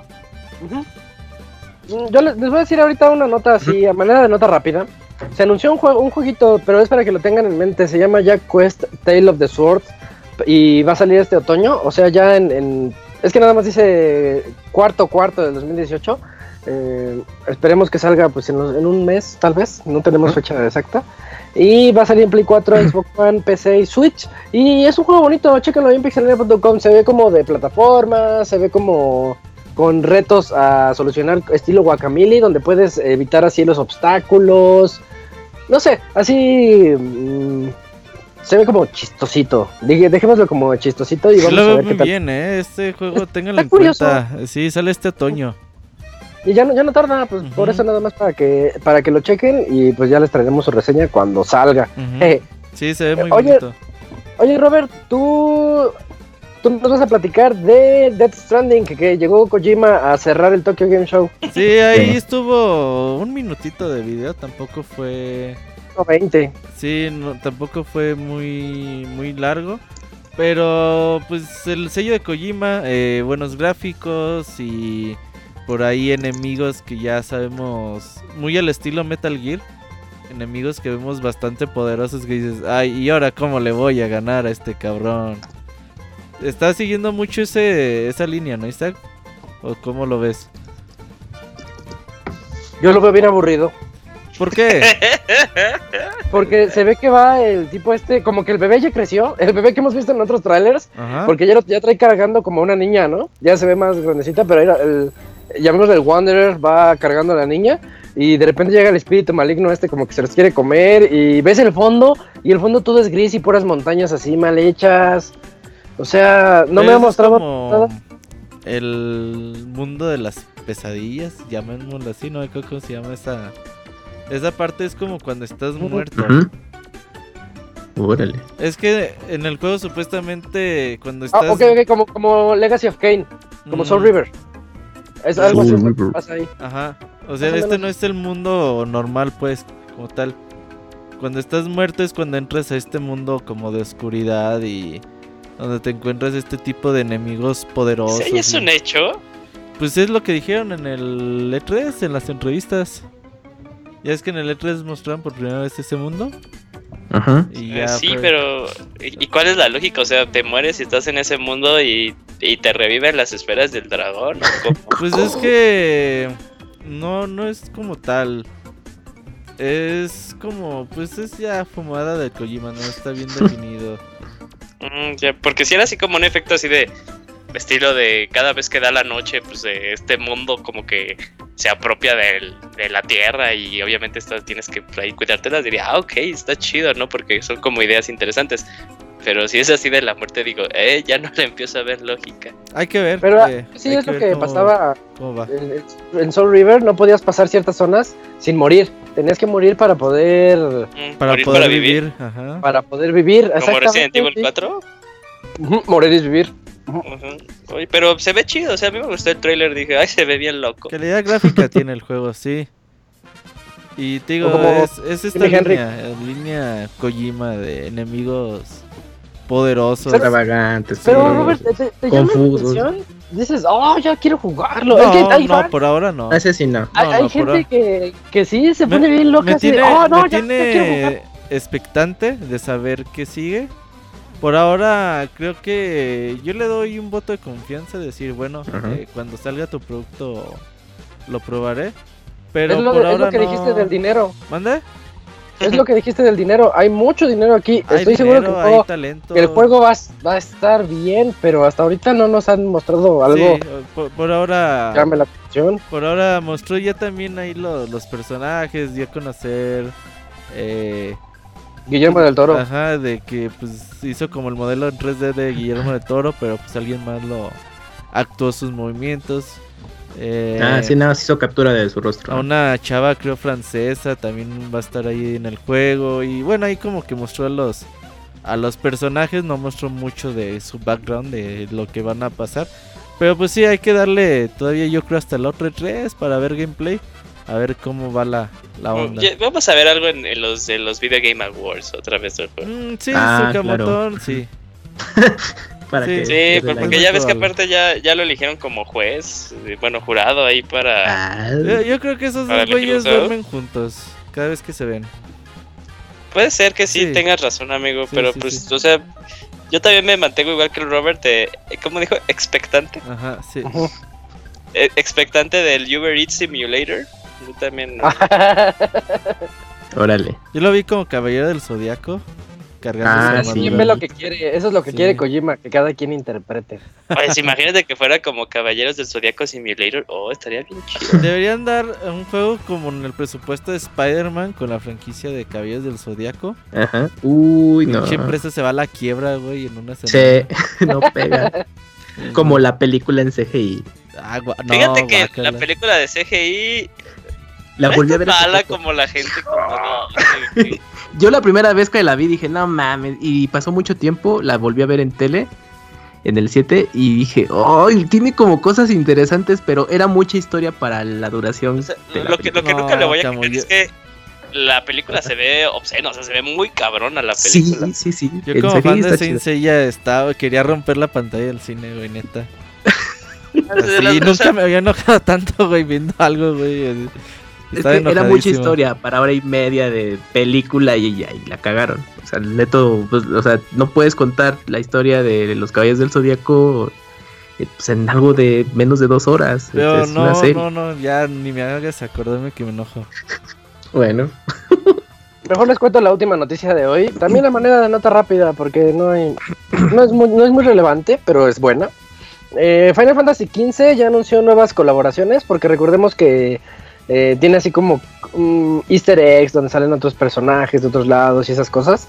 Eh, ya van a entrar el juego de Terra Wars, Shadow of the Tomb Raider, Sengoku Action Puzzle DJ Nobuga, Nobunaga y, y ya. Esos juegos van a estar presentes de- dentro de, del universo de Final Fantasy XV. No sabemos si va a haber ítems o que van a ser así eh, personajes jugables o algunos o también algunas como vestimentas para que nosotros podamos ahí personalizar a nuestros a cada uno de nuestros personajes. Y pues, está bonito, ¿no? Que Final Fantasy XV siga sí. teniendo así diferentes cositas. Isaac, cosas importantes de todas estas colaboraciones. Todas van a ser gratuitas. No, eso es importante. Eh, y obviamente tienes que estar avanzado un poquito como la historia. En la de Terra Wars, o sea que según yo es la que única que han como que han dicho cómo va a ser y es la que viene más eh, próxima, que creo que es como en un par de semanas. Eh, tienes que pasar de capítulo 5 para poder para poder jugar. Ah, Eh, bien, y ahora también, algo interesante después de todo esto, Tabata ha dicho, güey, que en realidad Final Fantasy XV no está terminado, lo cual hace que, que me quede con cara de... de es neta, que, o sea, que... que, que- Faltan un que- chingo que- de DLCs en 2019. O sea, sí, o sea, faltan un chingo de DLCs. que vienen, sí. Tienen que eh, explotarlo. Y fíjate que cuando yo Pues jugué el 15, a mí el 15 como lo jugué, que fue como salió, me gustó mucho, o sea, me, me gustó mucho, se me hace muy buen juego, muy buen gameplay y todo, todo eso. Pero sí como que me quedé así de, no mames, imagínate si no se hubieran atrevido a sacarlo, o sea, que ellos sí estaban así conscientes de, sabes que ya nos tardamos un chingo, pero todavía no terminamos el juego como queremos terminarlo, pues ya, órale, aviéntate en DLC, ¿no? Ujú. Pero imagínate cuánto se hubiéramos esperado. Salió en 2014, no, 2014, me estoy viendo bien. 2016, ¿no? El juego. Sí, diciembre. Y no, Noviembre, creo. Noviembre de 2016. Pero imagínate, güey, que ese sea 2019 y ya estaría completo. ¿Quieres tú ponerlo así? No, pero es que es la es es la forma de hacer los juegos hoy en día. Estoy totalmente de acuerdo, o sea, mamada, y- sí. y sacaron, sacaron un juego que sí estaba terminado, o sea, Sí, 16. con, con desventajas, con, con fallitos, pero que yo lo sentí con una experiencia completa. Es como si te dijeran que Spider-Man no está terminado porque vienen sus DLCs. Y, pero no, tú sabes que no. Tú sabes que ya, ya el juego está hecho, pero pues viene algo- expansiones, ¿no? Ya. Que sí hace como que, sí, sí hace que me den ganas de volver a entrar a Final Fantasy XV, ¿eh? Sí está tan bueno. También Ivanovich me dijo eso, que... Es un muy buen juego. Es muy buen juego, o sea, es muy buen juego y después de escuchar tantas cosas que le metieron y que como que el mundo abierto lo hicieron más abierto, por así decirlo, Ajá. Pues sí, sí me genera así como de no mames, o sea, de seguro si lo vuelvo a jugar ahorita pues sería como un juego totalmente nuevo, casi casi si lo quieres ver así. Es buen juego, pero, Pero en cuanto a mundo mediano, mundo abierto está medianón. sí, como es, es un, es un mundo abierto grande, pero muy, muy vacío. Ok, entonces eso me da el pie es que a el mundo bajarlo al es como un capítulo nomás, güey. Como, no, como unos cuatro capítulos. Ya después es lineal todo, güey. Ok, bueno, voy a bajarlo de una vez. Y Órale. en lo, que, en, lo que, en lo que se baja mi Final Fantasy XV, vámonos al medio tiempo musical, porque después de eso tenemos las reseñas de Xenoblade 2. El, con- ¿Me ayudas con el título, Julio? No, no, me- no se me queda. Torna de Golden Country. Torna de, de Golden Country y de Assassin's Creed Odyssey. No se vayan, ahorita regresamos.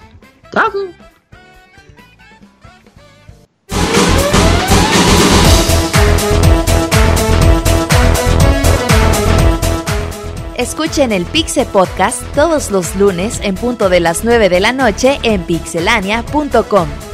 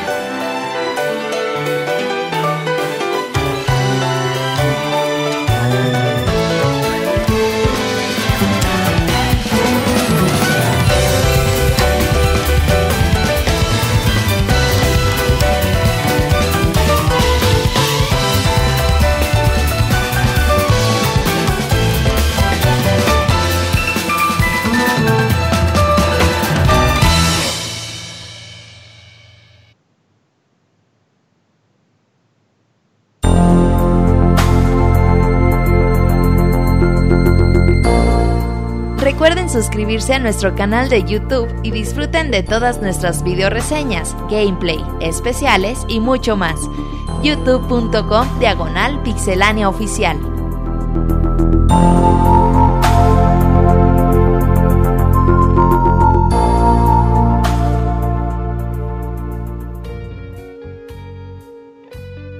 Ya estamos de vuelta en su sección de reseñas, pero antes, Robert, ¿de qué juego eres? ¿Era de Xenoblade? ¿O me sonaba a mí? Sí, Bayonetta? del nuevo Xenoblade, sí. ¿Es del nuevo Xenoblade? Ah, ok, bueno, ese fue un tema de- del nuevo Xenoblade y eso nos indica que Eugene ya nos trae la reseña de Xenoblade Chronicles 2 Torna de Golden Country. Sí, muy muy padre esa cancioncita, eh, está muy chida. Y de hecho sí, es, es importante mencionarla para eh, la reseña. Pero bueno, eh, Xenoblade Chronicles 2, su DLC de historia, su expansión de historia con eh, eh, Torna de Golden Country. Y con esto finaliza por fin el proceso de todo este proyecto llamado Xenoblade Chronicles 2. Eh, ya no va a haber nada extra, como lo hemos visto a lo largo de todo este, pues casi año, unos 10 meses. 10 meses que Xenoblade Chronicles 2 estuvo recibiendo contenido de forma muy, muy, muy, muy regular. De hecho, es impresionante ver cómo el juego ha cambiado desde diciembre hasta el día de hoy. Porque sí, el contenido que le estuvieron dando los, eh, los, los diseñadores, los, eh, los programadores, fue muy, muy vasto. Nuevas Blades, eh, nuevas quests, eh, fusionando en realidad toda la serie de Xenoblade en este juego. Podríamos eh, ver a Shulk, podríamos ver a Elma, tanto de Xenoblade, Chronicles 1 como del X. Y también propiamente de Xenosaga, con Blades como esta eh, Cosmos y Telos, haciendo como que guiños. Pero la verdad, o sea, el juego, el juego mejoró mucho dentro de su calidad de vida y como de ya todo este, este paquete que te daba, que de por sí de caja era muy, muy, muy grande. Pero ahora propiamente hablemos de este proyecto ya finalizado con esta expansión de la historia. El juego toma, bueno, esta historia toma lugar 500 años antes de los eventos principales de Xenoblade Chronicles 2, eh, en donde vamos a estar eh, viviendo las, eh, la batalla, la guerra de las Aegis o las Égidas, como quieran, como quieran verlo. Y hasta ahí voy a llegar, la verdad, porque hablar más de, de- la historia es meterme tanto en la historia del Xenoblade Chronicles 2 como en la historia de este DLC que es algo que yo creo que es muy importante, tal vez sonaría como conclusión, pero yo creo que es demasiado, demasiado importante. Eh, esta expansión se ha estado vendiendo como que un juego aparte, una experiencia totalmente aparte de Xenoblade Chronicles 2, pero yo creo de, ahora de todo corazón y, y de forma muy, muy, muy objetiva, que si se juega este juego sin previa, sin previo conocimiento de- del 2, la experiencia baja demasiado. La, la experiencia, las impresiones, eh, la importancia de los personajes, toda la calidad de la historia baja demasiado, demasiado. Si fuera así, si no existiera Xenoblade Chronicles 2, yo creo que este, a este juego, eh, en cuanto a calificación, le hubiera bajado mucho por el aspecto de la historia, porque es el aspecto más fuerte que tiene este título. Eh, sí, yo creo que es totalmente eh, obligatorio haber jugado la historia de Xenoblade Chronicles 2 para eh, experimentar de correcta forma esta expansión. 100% creo eso. ¿Se puede jugar aparte? Sí. Pero el impacto ya no es lo mismo. Y yo sí, y como lo dije previamente, el impacto baja demasiado si no, si se desconoce totalmente el juego anterior. En lo que sí es totalmente nuevo y en donde sí no necesitas como conocimiento previo de- del 2, en donde como la única razón por la cual este juego se podría salir con la suya como experiencia aparte es en su modo de juego. Su modo de juego es totalmente, bueno no totalmente, pero sí un 80% diferente a Xenoblade Chronicles 2. Lo único que mantiene eh, en común es que sigue siendo un juego de, de RPG de acción, entre comillas, porque los ataques son ah, automáticos y cada vez que atacas se recargan tus artes. Y de esta forma puedes hacer pues, como, eh, movimientos más llamativos, más poderosos y con diferentes efectos. Mande. Perdón por la interrupción, pero así son todos los Xenoblades. Yo nada más he jugado el Chronicles 1. Eh, sí, o sea, de que puedes atacar, de que tus Ataca ataques solo. automáticos, au- tus ataques automáticos alimentan tu barra de artes, es así como lo llamas y así siempre ha sido es la esencia de, de- Ah, del modo de batalla. Va, va, va. Entonces sigue siendo lo, lo único que comparte dentro de todos, pero eh, tiene cosas diferentes. Previamente en el 2 habíamos visto que las Blades, que son estas armas, al final estos acompañantes eh, artificiales, eh, lo que te dan es una arma y esta arma te da diversas, eh, diversas artes a usar.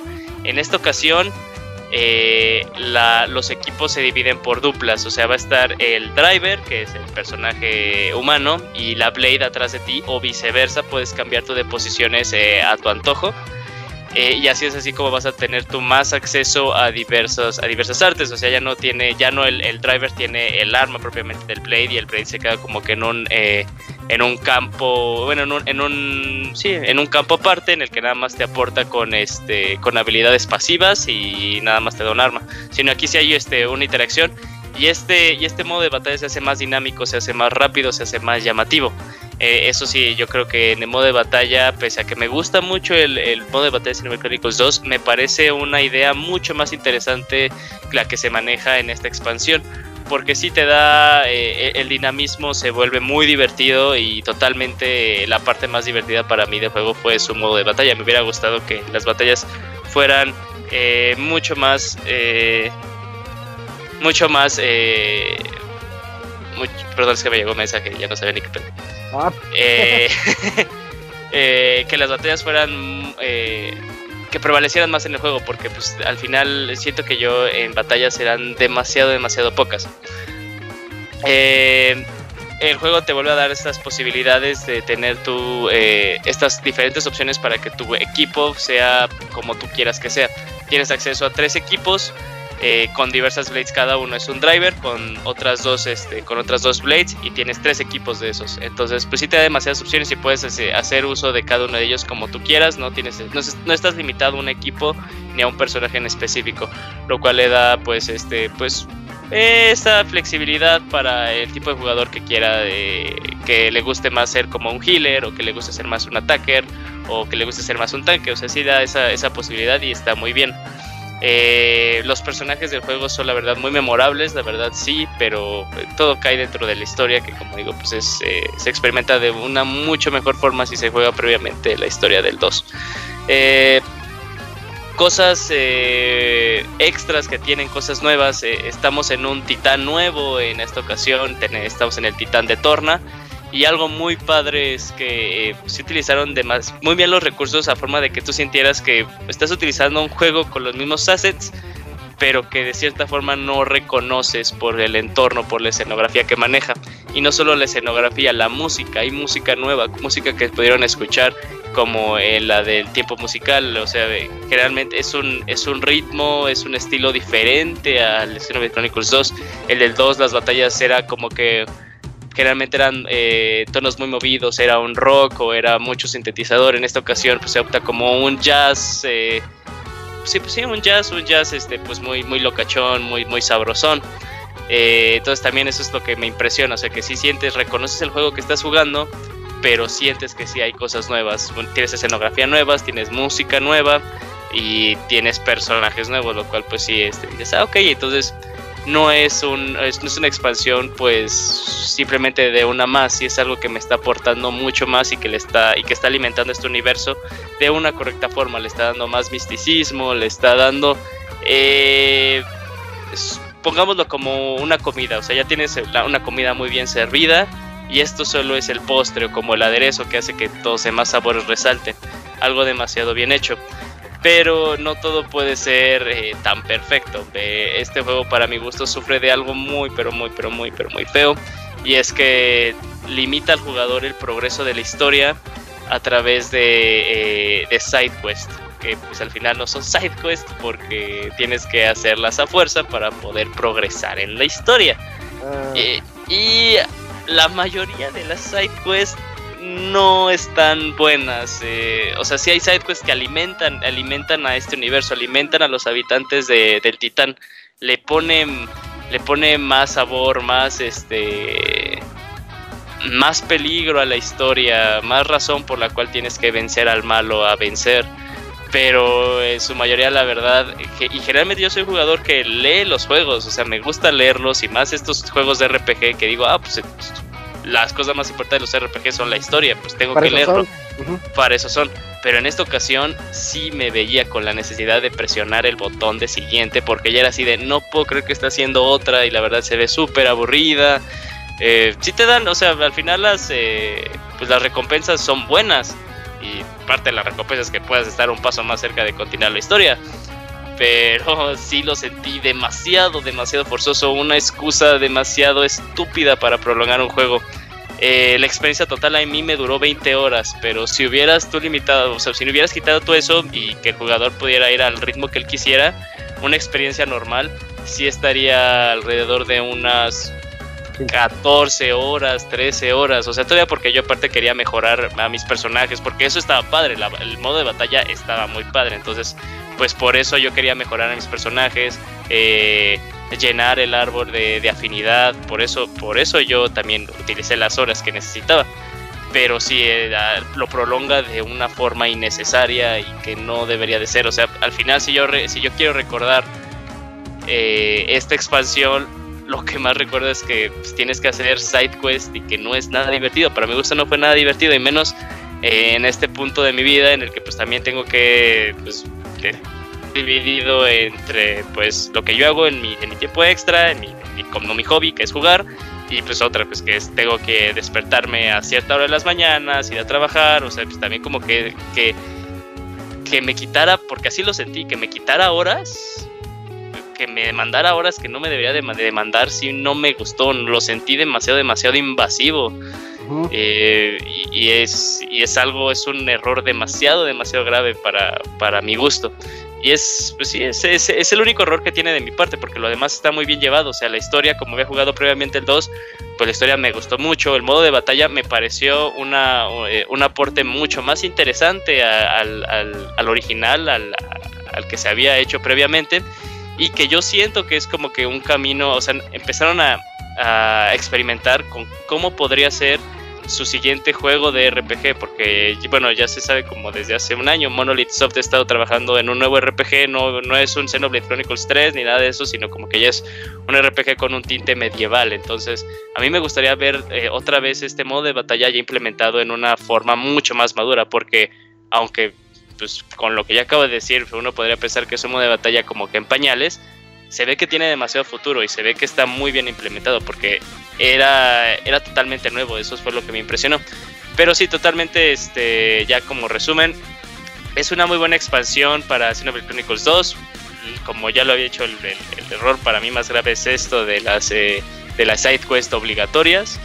Eh, un camino en la dirección correcta para lo demás que pueda seguir haciendo Monolith Soft, un gran cierre para todo este contenido en cierta, en, gran parte gratis que había dado eh, que había dado la desarrolladora para los que habían comprado el juego y también con este modo de paga, eh, muy bueno.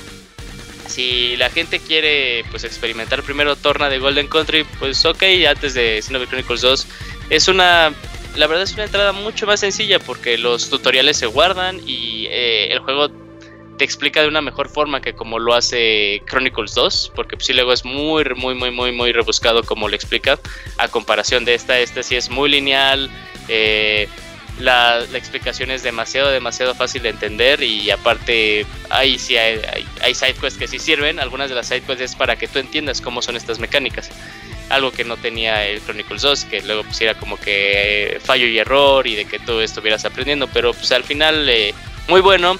Eh, yo discrepo totalmente con las personas que dicen así es como se debería hacer una expansión de DLC para el juego. Yo, sigo pensando que como que el, juego a vencer, como manejó su DLC de expansión, sigue siendo The Witcher 3. Eh, y este juego pues es una muy buena expansión, se me hace mucho mejor expansión que la que manejó Breath of the Wild en su totalidad. Pero eh, no es la mejor que hemos visto eh, implementada en videojuegos, pero sí es muy digna. Ah, perfecto. Aunque tenga ese problema de la side quest Sí, es que sí es un problema muy grande sí no me gustó en nada. O sea, sí, sí, o sea. Sí, suena de flojera. Eh, es más, ahorita como que acordarme me dan ganas de regresar a la reseña y bajarle a, la calificación. ahorita le bajamos unos 10 puntos. Ajá, y, fíjense, bueno, para los que no lo supieron y no, leyeron la reseña del Chronicles 2, yo le puse un 100, o sea, para mí el juego se me hace muy, muy, muy bueno, demasiado, demasiado bueno. Y a esta la expansión le puse un 80, porque, o sea, sí creo que está bien llevada, pero sí, o sea, todos estos como 20 puntos, si lo quieres decir como para mantener el 100, son, se los bajaron los sidequests totalmente. Mm, y más que sean obligatorios, eso sí está de flojera, ¿eh? sí, y más que tomen mucho tiempo, porque aparte son de eh, o sea, llegas con el NPC y te dice, ah, es que necesito tal, este, tal ítem, ¿no? La clásica demandadero. Sí. Pero luego la demandadero te lleva a un lado, dices, ok, ya las tengo, ok, vamos a que ya me desbloquee de esta pinche side quest. Y son de las que te dicen, ah, ok, muchas gracias. Oye, pero se me había olvidado decirte que también necesitaba otras. Y te lleva otra vez a otro lado. Entonces, así de, no mames, es neta. Y así hay side quests que te la hacen tres veces. Tres veces. Ay, no. ¿Cuántas? Bueno, Tres. Ok. tres veces. Tres veces tres. Tres veces tres. Eh, bueno, pues ahí está, ahí la tienen la reseña de Xenoblade Chronicles 2 por parte de Eugene. Xenoblade Chronicles 2, Torna de Golden Country, que no, no se vayan a confundir porque fíjate Julio, que yo llego a la tienda de juegos y veo este juego, de hecho viene más barato como en mil, mil pesos, mil cien, no sé, por ahí. Y, y nada más porque lo conozco, pero estuve así como que una milésima de segundo dije, me lo llevo, porque creía que era el 2. Ah, pues es- está de descuento, dijiste, está en descuento, órale. Ajá, sí, yo ya, yo ya me dije, me lo llevo de una vez, pero no, pongan atención, porque el 2 es el que Julio considera que es calificación perfecta, y el 2, Torna de Golden Country, es el DLC, standalone, juego, juego aparte en el mismo universo, ¿no? Algo así, ¿no? Ajá, sí, eh, este el Torna Golden Country no es Xenoblade, eh, Xenoblade Chronicles 2 sí es Xenoblade, porque pues hay demasiadas chichis. Ah, estar. Pero pues, también es muy fácil, este, bueno, sí, como tú dices, ya tal vez yo lo No, doy te como por hecho. Sí, te Pero sí, sí, sí, sí, ahí chequen muy bien, o sea, sí, también el, el- la caja dice tal cual como Golda, so- Golda, Torna de Golden De Country. Golda. Y el otro solo viene así, Xenoblade Chronicles 2, tal cual. Así Va. que- Perfecto, pues ahí está la reseña. Eh, y pues vamos a pasar a, la siguiente reseña. Me tocó a mí. En esta ocasión me tocó reseñar Assassin's Creed Odyssey.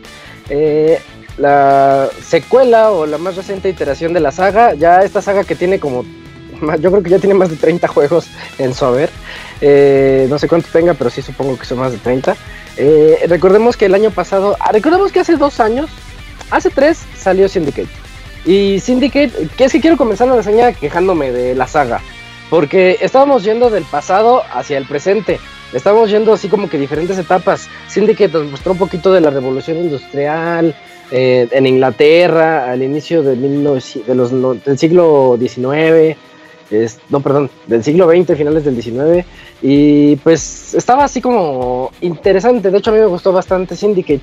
Después todo mundo sabía, todos sabíamos que seguía la Primera Guerra Mundial, pero, pero se, ve, se ve que ahí a Ubisoft como que le dio miedo y dijeron, no, es que vamos a cambiar mucho las mecánicas cuando metamos más armas o, me- armas automáticas o algo así. Y se nota, se notaron esos nervios porque dijeron, vamos a darnos un tiempo. Y se dieron un tiempo, se dieron dos años. Y después de esos do- dos años salió a la venta Assassin's Creed Origins. ¿Ok? El año pasado Arturo lo pudo reseñar. Y, y yo tomé mucho en cuenta su reseña para la mía. Porque me di cuenta que gran parte de este no es reboot. Es que di- llamémoslo que es un reboot jugable. Porque la, la saga sigue su curso. La historia sigue siendo la misma. La historia principal, llamémoslo así, para todo aquel que haya jugado cualquier Assassin's Creed, sabe que hay una historia principal, hay un motivo por el cual estamos regresando a ese a esas épocas históricas. No es nada más porque nos quieran contar eh, la historia así como de los asesinos y ya. Hay una razón. Y hay una razón por la, que, por la que existe el Animus, por ejemplo. eh, términos que los que jugamos Assassin's Creed conocemos. Pero bueno, llegó el Origins. Y el Origins lo que nos mostró fue una aproximación más hacia, hacia The Witcher. Más hacia un juego de a- acción, de acción RPG moderno. Y lo cual es- le vino muy bien a la saga. Fue, de, hecho, le fue muy bien en reseñas. La, la gente le agradó, pulgares arriba por todos lados, en fin. Muy, muy bonito juego. A mí me gustó mucho, yo le dediqué muchísimas horas también. Y pues ahí, ahí lo tienen, muy padre. De hecho, Arturo lo reseñó, le puso su 92. En lo personal considero que es muy bien merecido. Y este año otra vez regresaron así a volverlo a hacer anual y anunciaron Assassin's Creed Odyssey y pues ya sale este viernes a la venta. En unos cuantos días lo van a tener disponible. En el desarrollo de la historia, aquí eh, no- nos, dan, nos están dando la oportunidad de elegir entre dos personajes porque que aviva la diversidad. Algo así como... ah, se me olvidó ese juego que reseñé. Prey. Algo así como Prey. Que, que al inicio tú puedes decidir si es hombre o mujer. Igualito. Aquí tú dices, quiero ser Alexios o quiero ser Cassandra. Y pues te van a contar la historia, ¿no? Es algo así nada más para que pues se sientan a gusto con lo que ustedes están eligiendo. Y bueno, estamos ubicados en la antigua Grecia. De hecho, es antes de los acontecimientos de Origins. Este es como el, Origins del Origins. Y, y, bueno, está localizado en una guerra que ocurrió entre los persas y los griegos, los espartanos. Eh, alguien que haya visto la película de 300 sabrá más de lo, a lo que me refiero. Y nosotros somos una persona que desde niño vivió, pues desde su niñez vivió en una pequeña isla, no ha salido de su pequeña islita. Y pues así, haciendo la de mandadero, así de recadero, trabajitos aquí y allá. Y pues cuando creció, se, se convirtió en, en una espada a sueldo, o sea, un mercenario, que de acuerdo a quien le pague es para quien trabaja. podría haber sido con los persas, podría haber sido con los espartanos, etcétera, ¿no? Y conforme nosotros vamos avanzando, nos damos cuenta que este, este joven, que antes niño, ahora joven, ya eh, tiene tareas un poquito más y más turbias, que dices, ok, ahora te encargo que vayas a matar a tal persona y etcétera. O sea, va, tomando ese, ese, aspecto más oscuro de la vida de alguien que no tuvo, que no tuvo una buena infancia. Eh, y pues un buen día de repente nos asignan a matar a, un tal lobo. No sé, tienes que matar al, al lobo. Y es, es uno de los líderes de un, de una, de un grupo de espartanos. Y pues ahí es donde el juego se abre ante nosotros, porque es la primera vez que nosotros podemos salir de esa islita. Y al momento de salir de esa islita nos damos cuenta que es un monstruo. Estamos ante un monstruo de mapa, ante un monstruo también de, de historia eh, un poco, porque siendo honestos, eh, a mí la historia, como que Assassin's Creed, en la historia principal, la que les comentaba, esa historia a mí ya me perdió desde el 3. Pero, pero en historia, en cuestión de que me cuente cómo, cómo le hizo Alexios o Cassandra para evolucionar, esa historia está buena. Esa sí me gustó. Igual en el anterior, en el Origins, también la historia de. Ya no me acuerdo cómo se llama. Pero la historia del, del protagonista del Origins también me gustó. Es nada más la, de, la del Animus, es la que no me acaba de cuadrar, pero es algo muy personal. Ok, ya hasta ahí lo dejamos en la historia. Y la primera impresión que me dio el título cuando yo llevaba ahí unas cuantas horas, ya digamos que es cuando todavía no salgo de mi islita, cuando comienzas en la islita, lo primero que dije, este juego es más de lo mismo. O sea, está bien, porque Origins está padre, está muy bueno, pero pero algo me hizo así como que como que hacerle cara. Dije, ay, este, pues, pues a ver, y lo seguí jugando y lo seguí jugando y de repente cuando les cuento que se vuelve el monstruo este que les digo, que se hace, que se hace gigantesco, ves el mapa, ves las posibilidades, en tu mente dices, ay, ¿a poco sí voy a poder ir hasta, hasta el otro lado del mapa? Y pues sí se puede. Te das cuenta de estos pequeños detalles que han cambiado y es cuando dices, no, esto, esto no es más de lo mismo, es una, es una evolución muy buena. De hecho, yo hubo un punto en que casi lo comparo con Assassin's Creed 2 con respecto del 1 pero no, no es, no, no, no es tanto así. O sea, sí, evoluciona, sí está muy bueno, sí se nota el cambio con respecto a Origins, pero todavía no se siente ese super cambio como del 2 al 1. Pero en fin, eh, las, las, batallas siguen siendo eh, similares al Origins, pero yo las siento un poquito más simplificadas. Y eso es algo bueno, porque nada más tenemos cuatro acciones. Una es para hacer parries, otra es para evadir, otra es para golpe débil y otra es para golpe fuerte. Son nada más cuatro, cuatro acciones. Y con esas cuatro acciones la verdad, el reto es muy bueno. Porque cuando ves que el enemigo parpadea de rojo, a fuerzas tienes que evadir. Cuando ves que parpadea como de gris o que se ve nada más que te va a atacar, te puedes hacerle parries. Puedes evadir, pero puedes hacerle parries. Y entre más perfecto o más mm, preciso hagas tú el parry, le, vas a poder hacer más daño consecuentemente. Y también tiene algo parecido a Bayonetta, que si esquivas en el momento ideal, se ralentiza un poquito la animación y puedes darle así, pues, darle átomos a, voluntad y le quitas más sangre. O sea, se, vuelve bien entretenido. Y eh, aquí ayuda mucho que la inteligencia artificial eh, no, está, no está tonta. Eh, no, no esperan su turno como estamos como estábamos acostumbrados en los, en los Assassins viejitos. Desde, desde Syndicate ya no lo hacen. Eh, si estás peleándote contra uno, de repente otro va a llegar y te va a pegar y tú tienes que estar muy atento a que pues, te van a hacer allí el gangbang y tú tienes que ponerte a las vivas contra todos. Y eso está padre porque tienes que ver de qué color están parpadeando, si puedes salir de ahí o, qué es lo que tengas que hacer, ¿no? Y aquí, eh, eso sí, si estás peleando contra más de tres, o digamos que con- contra unos cuatro tal vez, o tal vez tres, ya el juego se vuelve muy difícil. No, o sea, hasta ese punto se podría decir que es realista, porque te van a ganar, o te va a costar muchísimo trabajo ganarles. Y a esto voy al siguiente punto. El juego es- ti- tiene muy arraigado el sigilo, pero es un sigilo muy tradicional.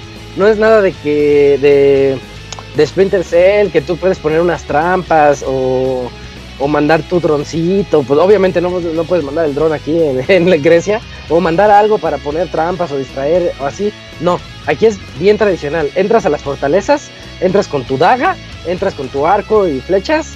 Y tu, y tu compañero desde el Origins, que ya lo habíamos visto, un águila que tú puedes mandar al águila a que te escautee todo el área y te diga, aquí hay malos, aquí hay malos, aquí hay malos, aquí hay tesoros, aquí hay este reos para poderlos es- rescatar y que pues que el águila nos ayude, ¿no? La verdadera, la original Eagle, Eagle Vision, pues aquí la, la tenemos. Eh, pero, pero sí, eso sí lo me gustaría que lo tengan muy en mente.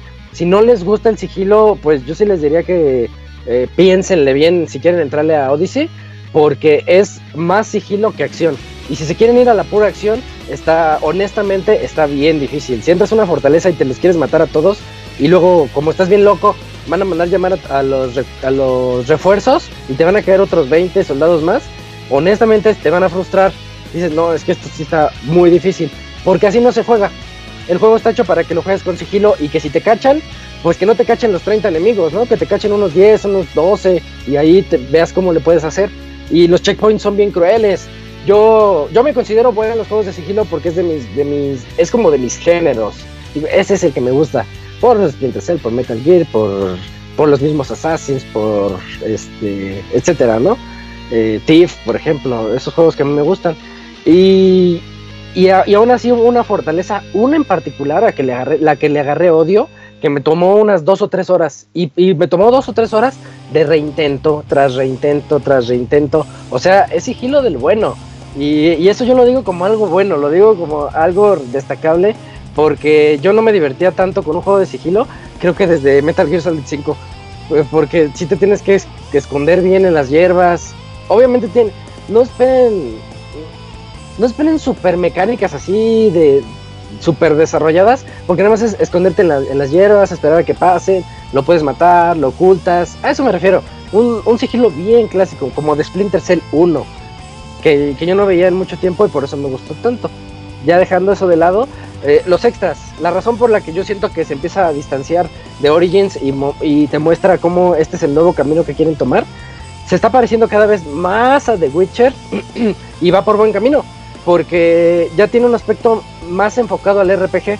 De hecho, el juego se, se autodescribe cuando estás tú seleccionando eh, la nueva partida y todo eso, se describe como un juego RPG y te dice que elijas fácil si no te gustan los RPGs, normal si estás familiarizado, difícil si tú ya le sabes a los RPGs. Así es como te, te, te dice que elijas las dificultades. Tiene toma de elecciones y son tomas de elecciones eh, estilo totalmente como The Witcher. Recordemos en la reseña de The Witcher 3 que les comentaba que tú puedes decir, creo que lo, lo dijimos con Martín, que si tú ves por ahí un dragoncito o una bestia y tú dices, ah, quiero ir a matarla, pero si por algo no la matas, después te enteras que esa bestia destruyó un castillito y en ese castillito había algo importante. Ese tipo de cositas que tú, que tú dices, ah, son meramente como incidentales y que no, pero que afectan al mundo tarde o temprano. Eso te lo encuentras en Assassin's Creed Odyssey y, y, vienen en forma de que de pláticas. Tú estás platicando con alguien y te sale la, conversación donde tú le puedes decir, pues algo tan fácil como sí, no o quedarte callado o diferentes cosas, ¿no? Y, y eso va a desencadenar diferentes acciones en el mundo. No les voy a contar nada de lo que pasa, pero hubo, hubo una de las, de las elecciones que yo hice que sí me quedé pensando, ¿y si hubiera hecho lo, lo contrario? Porque sí me, me quedé, y te- se te queda en la cabeza, como en la vida real, cuando haces algo y sale mal, y tú dices, y, hubiera hecho eso, el hubiera, el hubiera que siempre está ahí presente, también a mí me pasó, yo elegí a Alexios, y yo dije, ay, y si hubiera elegido a Cassandra, ¿qué hubiera pasado si lo elegí a ella? O sea, todo, como que sientes que todo el abanico se está abriendo, y, y lo hacen de una manera tan in- inmersiva y tan interesante que de verdad te, te sientes identificado con los personajes. Y tú dices, no, es que no le quiero hacer daño. No, pero es que el bien de lo. ¿Cómo era? The good of the many outweighs the good of the few. Que, que tienes que pensar en, en- en la gente, no nada más en una sola persona. E- Eso está bien padre. El aspecto RPG de, Assassin's Creed Odyssey, sí, a mí en lo personal sí, sí me gustó, eso lo, lo hace bien. Y son cosas irreversibles. O sea, hasta ese, hasta ese punto afecta. Y lo chistoso es que son muchas en misiones secundarias. O sea, ya ni siquiera en la primaria. En misiones secundarias que, pues de pura casualidad te la encontraste por ahí y la hiciste. Dices, uy, mi misión secundaria afectó al mundo de tal manera. y eso está muy bonito. Eh, ya les platiqué de lo del sigilo. Realmente no no hay mucho que agregar ahí. El árbol de habilidades está bueno. Está interesante. Porque tenemos habilidades que ya venían en el juego anterior. O sea, no tanto como irnos desde cero algunas cositas que ya podíamos hacer desde el anterior, ya las tenemos aquí. Y agrega unas cuantas más. Y esas cuantas más que agrega no son tan malas. Tampoco son la, perfección, pero, pero no pasa lo que les conté en, en Tomb Raider. Sino que aquí sí te da. Sí te dan ganas de, gastar esos puntos de habilidad en las. En, las, en los nuevos poderes o las nuevas habilidades de, de Alexios para, pues, para poder ser más sigiloso o poder ser mejor con el arco. Pues se divide básicamente en tres diferentes: arco, ataque con espada y sigilo. Entonces ustedes pueden decidir por dónde irse más o menos, pero lo mejor es irlas equilibrando, como siempre, ¿no? Eh, algo muy importante del juego y que viene también del Origins, tal vez desde, desde siempre, pero en el Origins lo tenía mucho, eh, es que tiene una exploración así muy, muy clavada. De hecho, al momento de que ustedes inicien el juego les pregunta, ¿qué dificultad quieres? Ya la eligen. Y luego les preguntan, ¿quieres el modo, el modo de exploración o el modo simplificado? Algo así se llaman. Y, y te dice ahí, el modo de exploración es la manera en la que Assassin's Creed Odyssey debería ser jugado. Y yo dije, ay, ¿por qué? A ver. Y así lo jugué. Resulta que en el modo clásico, lo que pasa es que te dice, no, tienes que ir a matar a esta banda de criminales que está en esta cueva. Y luego, luego te sale la cueva y el indicador, como en todos los juegos actuales, que te, que te dice, tienes que ir a este punto. Ok. Si, te, si eliges el modo de exploración, a mí me gustó porque te, te dice, es que no sé, no sé en qué cueva, pero escuché que está al oeste del río, del río Rojo. Y tú te quedas así, ah, ok, del lago Rojo, perdón. Y tú te quedas, ah, bueno, entonces tengo que buscar, abro mi mapita, busco dónde está el lago Rojo y sé que está al oeste y pongo ahí mi marcador y voy a mi marcador. Y en el momento en el que llego a él, me dice, me sale un letrero que dice, estás cerca de tu, de tu quest, de tu misión. Y ahí es donde sacas el águila y el águila te ayuda a ubicar bien dónde está tu misión. Es un pequeño extra que tal vez no sea mucho y digas, bueno, pues yo prefiero que me digan dónde está la dirección y ir y hacerlo y ya. Pero a mí se me hizo bonito, se me hizo inmersivo. Eh, me, hace creer que estoy haciendo algo, que como si estuviera explorando más.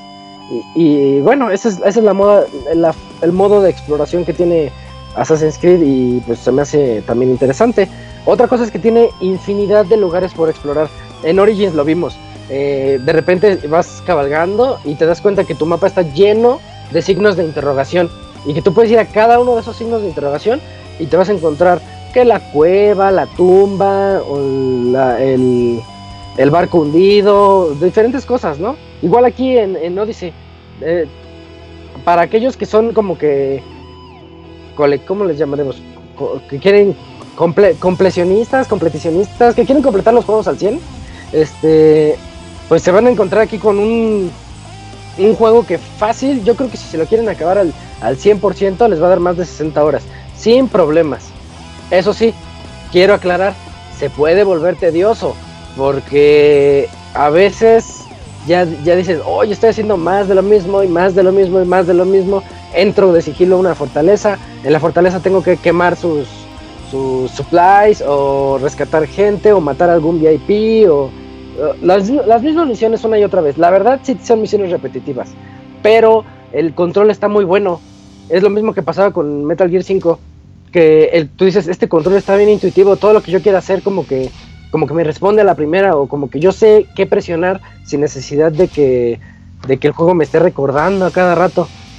Y eso está padre, eso es lo que a mí me, me, me, gustó mucho. Por ejemplo, yo detesté en Tomb Raider, que ya estaba a media hora de acabarme el juego y me seguían saliendo tutoriales como si no me, como si no me aprendiera qué es lo que tenía que hacer. Y eso sí, eso sí es muy molesto. Y aquí no, aquí no, no es necesario porque realmente tú es lo que sabes.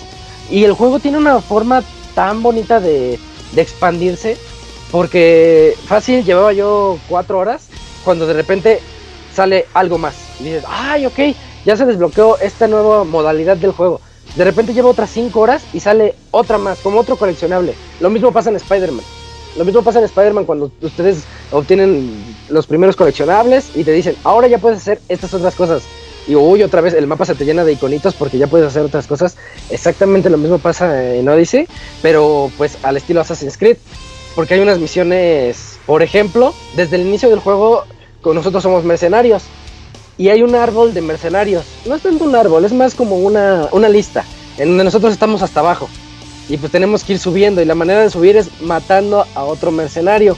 Y ese otro mercenario como que es dueño de una zona. O también si, si tú haces muchas maldades, resulta que tienes una, una, recompensa sobre tu cabeza y se te van a aparecer los mercenarios para matarte porque ellos también les pagan. Y si no les suena familiar, esto es un plagio totalmente de lo que vimos en Shadow of Mordor o Shadow of War.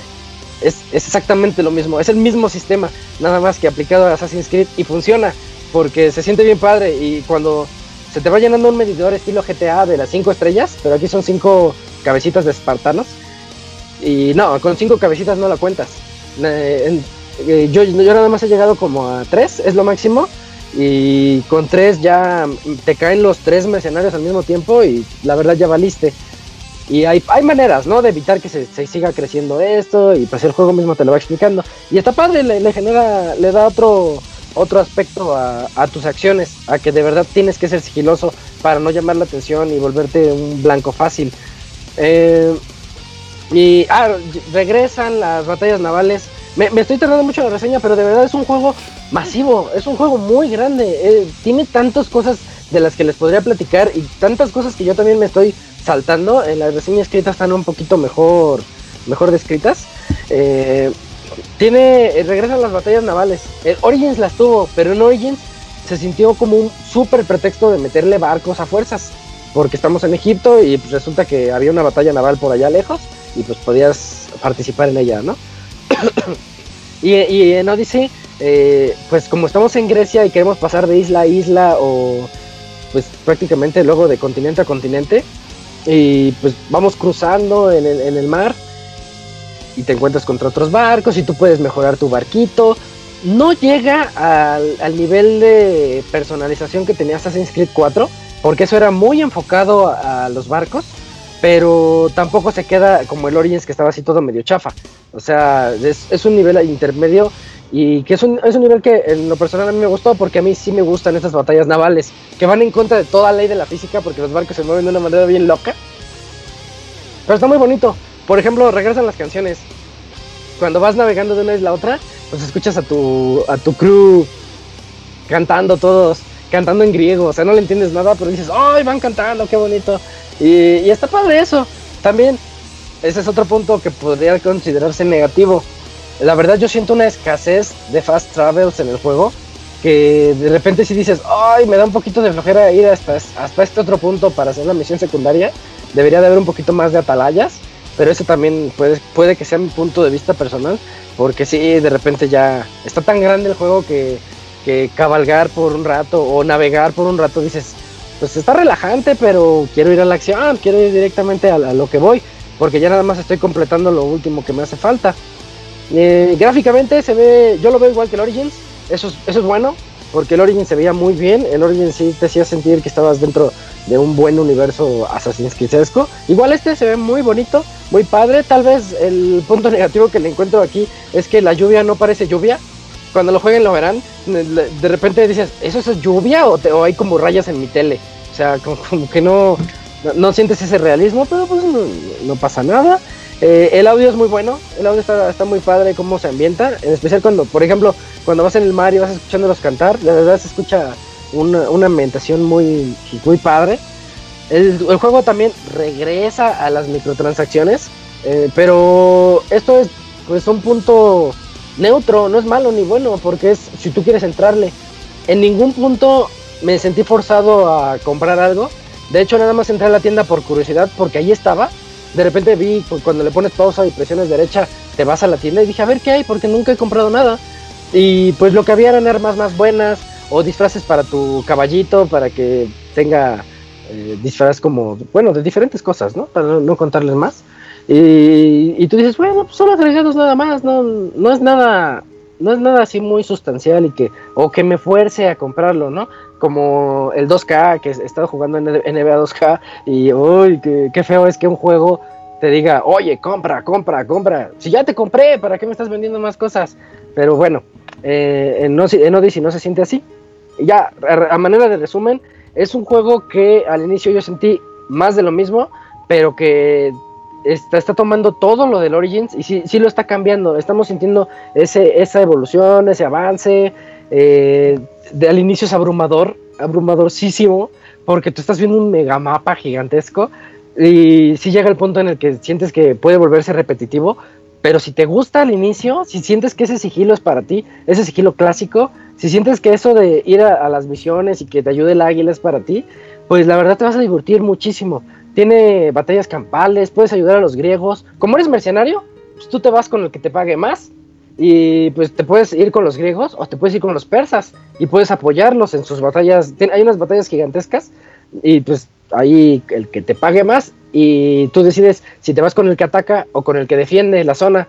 El que ataca te va a pagar más siempre, pero son misiones muy difíciles de pasar. Entonces, allá tú.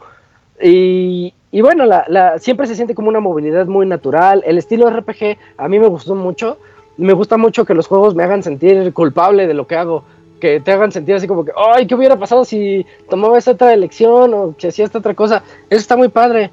Y, y ya, bueno, siempre nos tiene pensando cuál es la mejor decisión. Que en un mundo en donde todo lo de siempre, que son tonalidades de grises y nada es blanco y negro, pues aquí se ve muy bien reflejado aquí. Y pues es, es muy agradable, está muy bien realizado, es muy divertido el juego, mejora todo lo de Origins. Si les gustó Origins, les va a gustar mucho Odyssey. Si les gusta Assassin's Creed y no le han entrado, como me decía Eugene, que no le han entrado desde hace como cuatro juegos, creo. Este, pues este yo, yo creo que es buen momento, Julio, porque ya que lo jugué más, me di cuenta que el juego como lo tiene todo. Y no te estás perdiendo realmente en la historia porque este es antes de Origins. O sea, te, está- te estás yendo al primero. eh, en cuestiones de, de, de años, ¿Cronología? de cronología, eh, este es el primero. Sí, Entonces, como que es ya bueno. la historia de, de Desmond ya fue contada, ¿no? Ya como que ya no hay nada más. No, acabas de hablarme de una historia que acabó hace 10 años, creo. Pero sí, o sea, como tú dices propiamente, o sea, eh, yo el último Assassin's que jugué fue Unity. Unity. Unity ya había hecho así de, ah, ya dije, no, ya mames, ya se pasaron uno cada año, ya, no mames. Ujú. Y fíjate que Syndicate también me gustó mucho. Syndicate está bien bueno. Y bueno, ya pasó lo que pasó. Origins está bueno, también muy bueno. Pero Odyssey yo siento que te está trayendo lo más cercano. no, no, suena feo compararlo, pero ellos lo están haciendo. Te está trayendo lo más cercano a The Witcher 3 que puede haber. Y, esos, y Witcher 3 son palabras muy mayores en RPGs de acción. Y bueno, ya. Ese, no sé si tengan algún Sí, comentario. yo o- quiero preguntar. Yo quería Bueno. jugar eh, Origins, pero que ya me salto a Odyssey de una vez en lugar de Origins. ¿Abogado? Um, ah, Arturo ya se fue. Eh, la abogada ya se fue a dormir. Eh, Ar- Arturo se fue hace ratito, ya no lo despedimos. Eh, pero yo, yo que jugué los dos, yo sí me iba directo a Odyssey. Sí, ahorita de que ya plano? está, sí, ahorita que ya está Odyssey mejor, porque la verdad si juegas Origins y luego luego juegas Odyssey, te va a hartar. Sí, Porque ocupas el año de descanso. Sí, ah, por eso fue el año de descanso. Dices, yo, yo jugué Origins en diciembre del año pasado y me la pasé muy bien. Y ahorita ya prácticamente octubre de este año jugué el otro y, y me la pasé muy bien. Y todavía me la, la- me la sigo pasando bien porque yo sí quiero, no al 100, pero quiero encontrar todos esos detallitos porque tiene coleccionables, pero así para, para aventar. Es, es demasiado lo que tiene. Aunque sean misiones muy repetitivas, pero pero son bien interesantes. Tiene misiones de, lo menciono en, la reseña escrita, tiene misiones de, de investigación. O sea, tienes targets, tienes objetivos que tú no conoces, pero tú sabes que lo tienes que matar Entonces tienes que investigar, tienes que encontrar pistas para saber quién es. Y dices, oye, esto está bien interesante, como que el juego se está abriendo. Y les repito, pasan otras 5 horas de juego y el juego crece. No en, no en mapa, sino en detallitos, en cositas así extras, que ya puedes mejorar de otra cosa, etcétera, ¿no? Diferentes cosas que ustedes pueden descubrir conforme van jugando. Yo sí les recomendaría, láncense al Odyssey de una vez. El Origins es juegazo, pero Odyssey lo evolucionó todo. Sí. Mm. A ver si para el otro año, ¿crees que salga más o qué? Más que. Más Assassin's Creed. Nuevas entregas, Ah, spin-offs. Pues ya falta el de sí. vikingos, ¿no? Uy, vi- ¿Los vikingos son chido, antes ¿no? que los griegos?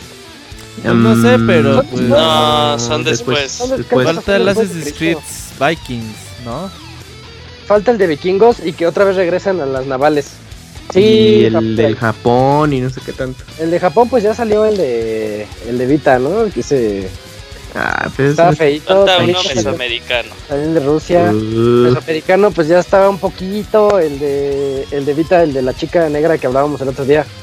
Ah, pero ese es este, pues ese es eh, Es que es mezcla, ¿no?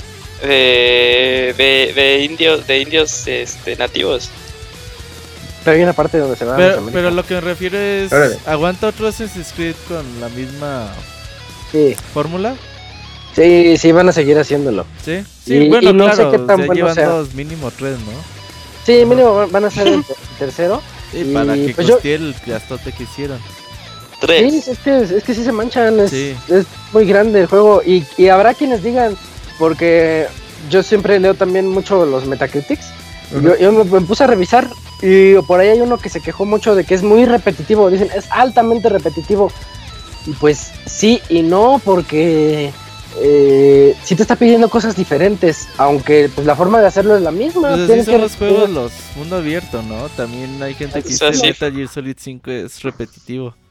Y lo es. Pues sí, o sea, tienes que buscar la forma de tú darle variedad porque te da la lección a elegir jugar como tú quieras jugar, Ajá. ¿no?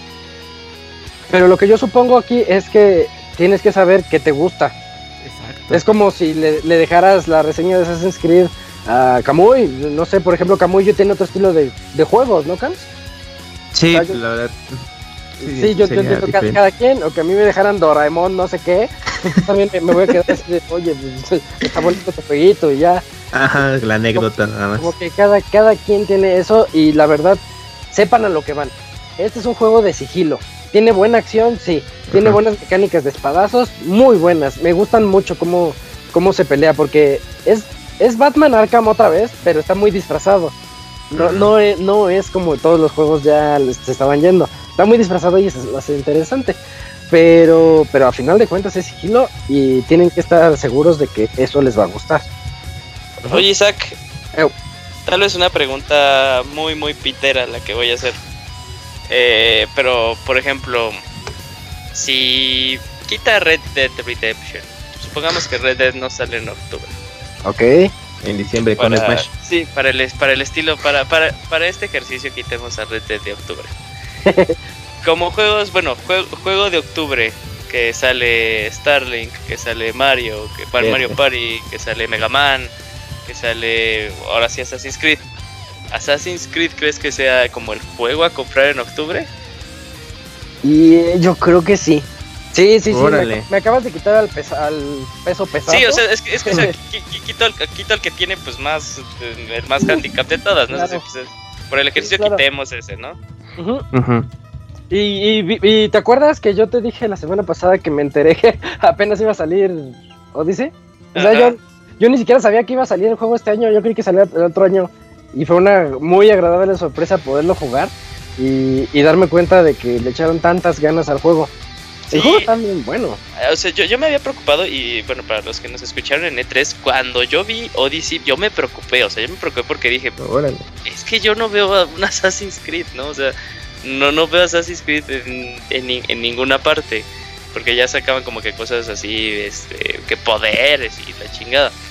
Pero la semana pasada, porque ya se me había olvidado el juego totalmente también igual que a ti, pero la semana pasada que, este, que los medios empezaron a subir contenido, dije, pues a ver qué onda, ¿no?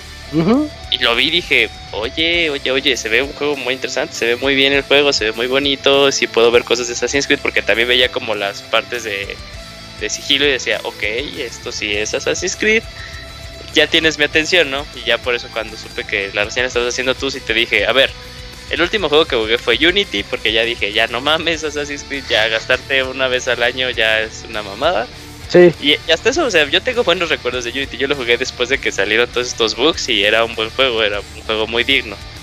Eh, pero sí ya dije, no, y ya no lo he tocado, ya no he tocado la serie desde ese entonces. Y le pregunté a Isaac fue, ¿qué onda? O sea, ¿qué opinas? Y me dijo, pues sí, este sí me está gustando, sí, le estaba generando como que esa sensación de que quiero regresar al juego, quiero volver a jugar. dije, ok, ok, puede, si se escucha algo interesante, ¿no? Ya por eso dije, ay, no manches, ahora sí me pone más difícil la decisión, Isaac, de qué, qué juego comprar en ¿de octubre. ¿qué juego? Mira, a mí me gusta mucho jugar a los Assassin's Creed en épocas de vacaciones o de puentes o de algo así porque pues no sé, como que como que me, me relaja mucho pasar el tiempo así, jugar, jugando Assassin's Creed, haciendo las mismas misiones así, buscar en el mapa y hacer todas esas cositas, está está, está bien padre. Y a- eso es algo que a mí me, me gusta. Y luego este juego es, ma- es yo creo que el más educativo de todos. Porque llegas a un lugar, por ejemplo, llegué a, a Ática. Honestamente, yo no sabía que era Ática. Y, Sí, y en el Troya, momento que, Troya, tal que cual. llego, ah, mira, ahí está. Sueña, suena marca de zapatos noventero, ¿no? Eh, no, ¿ya qué te suena Lesbos? Lesbos a película porno, güey. Sí, suena, eh, Sí. sí. Bueno, te- vas, llegando a, vas llegando a lugares y, y este Alexios dice, oh, Ática, la cuna de la democracia. Y yo me quedé así, ah, no manches, ¿qué acaba de decir? Y pues lo googleas, ¿no? Y Y- tómala, que es cierto. Oh, y, está, y es que te va educando el juego. Condenado el juego, estoy aprendiendo. Me sentí como cuando dicen, oh, Caliz de, ¿cómo dice? Caliz de Arimatía. eh, tiene tres conversiones en mil. Y llega, Ah, sí. Flanders, llega Flanders y les dice, ah, ¿están interesados en mis tarjetas religiosas? Y se quedan los niños de que, ¿qué? ¿Estamos aprendiendo? Yo así esta- estaba jugando y dije, ¿qué? ¿Me estás educando? ¿Assassin's Creed? ¿Osas a educarme? Y, y sí, está- es educativo el juego. Ven que hasta trae el modo de explorar el, la antigua Grecia para que vayas viendo lo que es Atenas, lo que es esta Ítaca que lo estoy contando, eh, lo que es el lago rojo, lo que son las minas de, sa- de sal. O sea, hasta, hasta el mapa es muy variado. Porque hay una parte en la que estás como en las minas de sal, están, están bien impresionantes, están muy bonitas, hasta parece nieve. Y hay otras zonas que son selva totalmente, hay otras zonas que son como ciudades en crecimiento. Eso, eso está bien bonito. O sea, sí tiene su. Sí, sí hay educación detrás. Pues Bueno. sí, sí le voy a entrar. A ver si. Dense- Aprendo algo. A ver si se me pega algo del juego. Lo que me gusta, bueno, la, la- la parte buena de juegos de Ubisoft es que los juegos bajan muy rápido de precio. Ah, sí. Sí, Como a los seis meses. Para estas No, a vacaciones los de tres, a los dos. Sí, esto- esto- estaba viendo, estaba viendo Origins y dije, oh, me espero. Sí, sí. Sí, espérense, espérense tantito. o si tienen chances de una vez, Odyssey. Es que ya como que regresando a la, a la realidad, pues sí, la, o sea, es muy buen juego, pero sí la tiene muy cabrón Sí. contra Red Dead Redemption. Hay Sí, claro. De, hecho, sí, sí, sí está muy canijo. Pero bueno, ya nada más para acabarlos de convencer. Yo mientras estaba en la calle, de hecho, cuando estaba en el trabajo, donde sea, yo nada más estaba pensando, quiero regresar a, Esos son los Quiero juegos a- buenos. quiero ir a este Ujú. punto del mapa ahora. Y estaba pensando, no, ya sé dónde está la otra pista. No, ya sé lo que tengo que hacer. No me dejaba, no me dejaba vivir con el juego. y, y es, y esos, esos son los buenos juegos. Los que, los que dices, quiero llegar a la casa a ponerlo, como sí, cuando sí. eras niño. Y quiero, llegar a la escuela para poner mi, mi Donkey Kong o no sé, cualquier juego padre de aquel entonces. Pues así, así está Odyssey. Bien, Y, y muy buena tu reseña de todos los Assassin's Creed, Isaac. les reseñé todos los Chavita Assassin's Creed. mexicano. Es que tenía que quejarme porque sí se manchan, se manchan. Eh, seguía, me deben la Primera Guerra Mundial. Y No, alguien que haya jugado Syndicate la sabe a lo que me refiero. No, yo, sí, yo- yo sí, te- yo sí tengo como Alien que una Heart, buena... Sí, sí tengo como que una buena, una buena respuesta, que qué bueno que no lo hicieron. por- O sea, las historias, la- las partes del futuro de Assassin's Creed 3 eran lo de, también de lo más feo que tenía el es que juego. no sabían, es que no sabían cómo hacerlo, ya no supieron cómo avanzar después de Syndicate Ya no supieron cómo hacer la primera guerra y cómo poder hacer los asesinos en ese mundo. Dijeron, wow, vámonos a los orígenes. Y se fueron para atrás.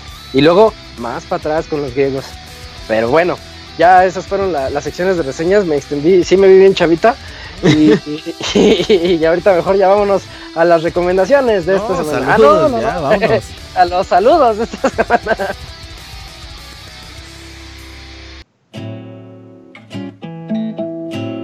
Tus saludos y comentarios a nuestro correo podcast.pixelania.com.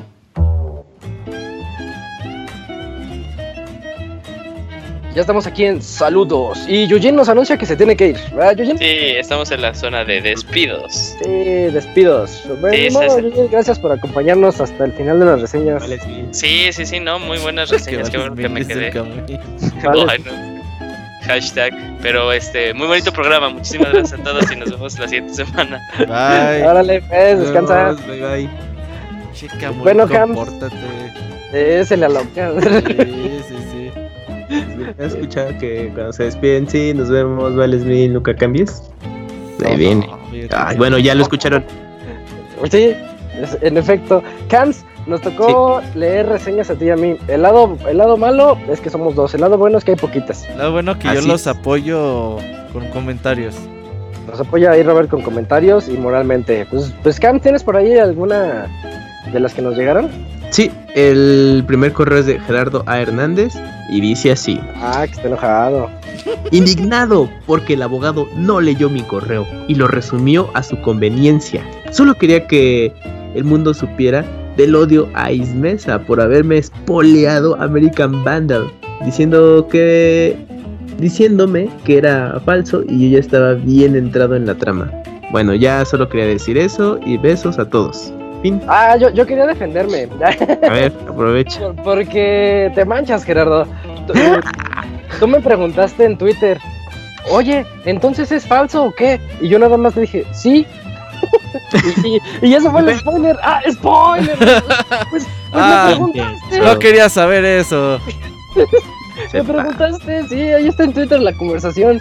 No, con otras palabras, palabras más, palabras menos, pero ay, No Ajá, sí, no pregunten cosas que no quieren saber. sí, no, no me odien. Eh, yo tengo aquí el segundo correo que es de Oscar David Segura. Ujú. Y nos dice, hola Pixebanda, hacía mucho tiempo que no les escribía. Les tengo unas preguntas. Verán, acabo de ser papá de una hija. Ah, pues muchas felicidades. Felicidades. Y como a mí me gustan mucho los videojuegos, pienso transmitirle el gusto a ella. Pero mi mujer dice que no son buenos, pues desconcentran mucho a los niños y se hacen adictos, como los niños rata. Obviamente, siempre hay que tener medida y todo en exceso es malo.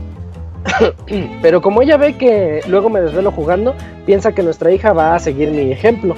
Yo personalmente juego en la noche, pues todo el día me la paso trabajando y cuando regreso de trabajar estoy con mi hija hasta que se duerme Claro. empiezo a jugar después de las 10.30 de la noche y pues no es diario. Pero ella lo ve mal y dice que soy un adicto. ¿Y ustedes qué opinan? ¿Creen que se vea mal que una hija vea a su papá jugando a altas horas de la noche o por mucho tiempo? Ya saben, ya saben, las jornadas de videojuego no son cortas. Eh, ¿A ustedes les ha pasado algo parecido o que tengan algún conocido al que le pasó? Como al primo del Robert. No sé cómo, hayan edu- cómo lo hayan educado en cuestión de cuánto puede jugar. ¿Ustedes como niños veían mal que su papá juegue videojuegos? ¿A qué edad recomiendan ustedes que un niño se acerque al mundo de los videojuegos? Saludos y siguen con este gran trabajo. Pues aquí todos jugamos desde chiquitos, ¿no? Sí. Sí. Es un tema que tiene que chicar ahí con la esposa, ¿eh? Porque cuando la Sí, mujer aquí- dice una cosa y no hay otra forma de hacer entender que no es así. Pero bueno, en nuestra experiencia, yo tengo dos hermanos, desde chiquito les inculqué el camino de los videojuegos y pues en la escuela les va muy bien y no batallan. Creo que los videojuegos no son malos. Eh, ellos juegan, digamos, una sesiones normales, hacen sus tareas, todo. Creo que sí debes de mantener ahí, pues obviamente reglas y todo, eh, equilibrio. de que no hagan un exceso de, de jugar. Pero sí tiene que chicar ahí con, con su esposa primero, convenciéndola de todas las cosas buenas que le pueden dejar los videojuegos, sobre todo en términos de... Creo que sí los hacen más les desarrollan la inteligencia de una forma más temprana los videojuegos. Pues aquí yo, yo agrego que yo, yo les he contado siempre que yo crecí con videojuegos desde los, no sé, 3, 4 años que ya estaba en los juegos. Pero, pero yo, yo soy de la idea de que hay juegos para todos. O sea, no, no vas a llegar con tu hija y le vas a poner ahí un Call of Duty, El- no. Es- Call of. Duty o, o el GTA. Fortnite siquiera. Eh, yo, por ejemplo, a mí me gustaba mucho uno que se llamaba Alicat, eh, el gato del callejón. Es un juego bien viejo, bien feo, pero era educativo. Y, te, y te- tenés que poner el pececito en su, en su lugar, cositas así de para niños. Ajá. Había uno que a mí me gustaba mucho, no me acuerdo su nombre, pero era de matemáticas. Y, y había un cohete. Bueno, bueno, de hecho no había nada. Pero si respondías cuánto era 2 más 3, ya le ponías ahí rápido el 5. Y, y salía la base. Y salía otra, otra suma y salía un poquito más. Ibas O sea, iba, llenando iba la- creciendo. Ajá, hasta que quedaba el cohete y subían sus dos ast- astronautitas y se iba el cohete. Jueguitos así bonitos, este, yo siento que son muy buenos para los niños. O sea, tampoco, tampoco lo pongas así, juegos intensos. Y sobre lo de si veríamos mal que nuestro papá juega videojuegos, pues yo crecí viendo a mi papá jugar videojuegos y son los mejores. eh, Recuerdos que Sí, son, la verdad son de los mejores recuerdos que yo tengo de mi infancia y adolescencia. Eh, se los he platicado cuando él jugaba Shenmue, cuando él jugaba Final Fantasy VII, Ah, sí. cuando él jugaba, de, de hecho más atrás, cuando él jugaba los- todos los quests, Dragon Quest, Police Quest, Órale. Echo Quest, todos los quests. Yo, los, Ujú. yo los veía porque yo no sabía inglés y como que iba aprendiendo así, viéndolo, me decía, ah, es que aquí dice, porque, porque así eran los quests, tenías que elegirle open door o tenías que escribir las Ujú, cosas así. Y él me decía, es que esto significa abrir. Eh, jugar así con los hijos, no sé, esa es mi experiencia. Ujú. No sé, Sí. No, pues coincido y yo creo que tiene que ser algo gradual, o sea que pues el interés vaya surgiendo poco a poco y como mencionabas, ¿no? Pues hay videojuegos para todos y yo creo que cuando su hija ya tenga pues ese uso de razón de poder el- elegir algo que le llame la atención, pues ya, bueno, y relacionado a videojuegos, pues ya obviamente podrá disfrutarlo a su manera, ¿no? Entonces, yo creo que es algo que pues, no, no hay que forzar como ese gusto, ¿no? Si ya lo, lo tiene y eh, lo irá desarrollando y pues ya llegará un punto en el que podrán compartir al- algún juego y pues ya los buenos recuerdos, ¿no? Pero digo, está, está, está muy, muy padre eso y me recuerda mucho a mi tocayo, que hace eh, chavita mexicano, porque pues él, él también pues ya es, papá, tiene a su hija y, y pues también está con este rollo de que, eh, eh, de que se le gusten los videojuegos y creo que pues ya poco a poco también lo, lo ha podido compartir, entonces es algo que está muy padre. Pero sí, yo creo que tiene que ser algo que se dé poco a poco y, y para que tenga este gusto por los por los videojuegos. Y pues bueno, Que, que lo ya hable con la esposa. pues sí, o sea, te- te- van a Sí, tener, sí. va a tener que negociarlo, ¿no? Entonces, yo sé que el horario que tiene Oscar, pues es distinto, ¿no? Por todo lo que platicó. Pero pues ya cuando su hija empieza a jugar, bueno, pues ya ahí tiene que, que negociar todo este rollo para que pueda mezclarlo con sus actividades del día a día y pues no afecte de ninguna manera. O que se divorcie y se quede con la hija. Ah, esa es la otra. Sí. Es buen método. Ya, es lo que, ya es lo que quieras. Ándale. ahí, ahí sí ponle cosas y ya. Mal, todo mal padre. Eh, eh, ¿Tienes el siguiente correo, Cam? Sí, así es, es de Ototelo y nos Ajá. escribió. Saludos, hola amigos. Quiero Hola. tomar por buena costumbre el escribirles todos los lunes de show y compartirles cómo se vive el ambiente videojueguil del otro lado del patio del abogado. Acabo de comprar una memoria micro SD de 128 GB para mi Nintendo Switch, pero mi consola no la reconoce. Creo que necesito descargar antes un parche, pues es, es tipo XC. En fin, aún no he logrado que la lea, por lo que seguiré tratando. Igual, si tienen algún consejo, lo tomaré en cuenta. Abogado, recomienda FIFA 19 para Nintendo Switch. Saludos a todo el grupo desde Guatemala. No lo he jugado, según yo, y lo de las memorias se ocupa No. de googlearle a ver cuál es Está la raro, situación ahí. Me, me dejó pensando porque yo no había oído problemas así. Sí, no, ¿eh? Digo, la mía es de Mm. 128, pero no estoy seguro si es XC. Porque es de. ¿La XC qué significa? Eh, no, no sé. No, no sé. Que porque hay una hay unas siglas que son de alta velocidad. O sea, hay Ajá. 128 normal y hay Sí. 128 de alta ve- velocidad. La mía es de alta velocidad. No sé si tenga que ver con la XC. Y yo no tengo broncas, por eso se me hace raro. A lo mejor sea tu memoria, pero no. Ahí sí te fallamos con el consejo. Eh, ay, nos llegó otro correo. Este, pues voy, voy porque es un, es Ah, sí, de tesis. última hora. Sí, es Órale. Ah. Vámonos. Dice, dice Daniel Portilla. Comentarios de reseña. Hola, pixelanios. Aquí reportándome después de mucho tiempo de ausencia sin mandar correos, pero esta ocasión lo hago para comentar unos puntos que considero necesarios para complementar la reseña pasada de SNK Heroines. Órale. El juego está enfocado para los fans de SNK y o de los personajes femeninos del mismo, y sobre todo para personas que quizá los juegos de pelea no es su fuerte, considerando las mecánicas de, de juego que resultan muy simples y sencillas de jugar. Como bien comentan, si estás acostumbrado a las mecánicas de los habituales juegos de pelea, será muy raro al principio, pero para eso se implementó un modo de tutorial que es muy puntual y corto.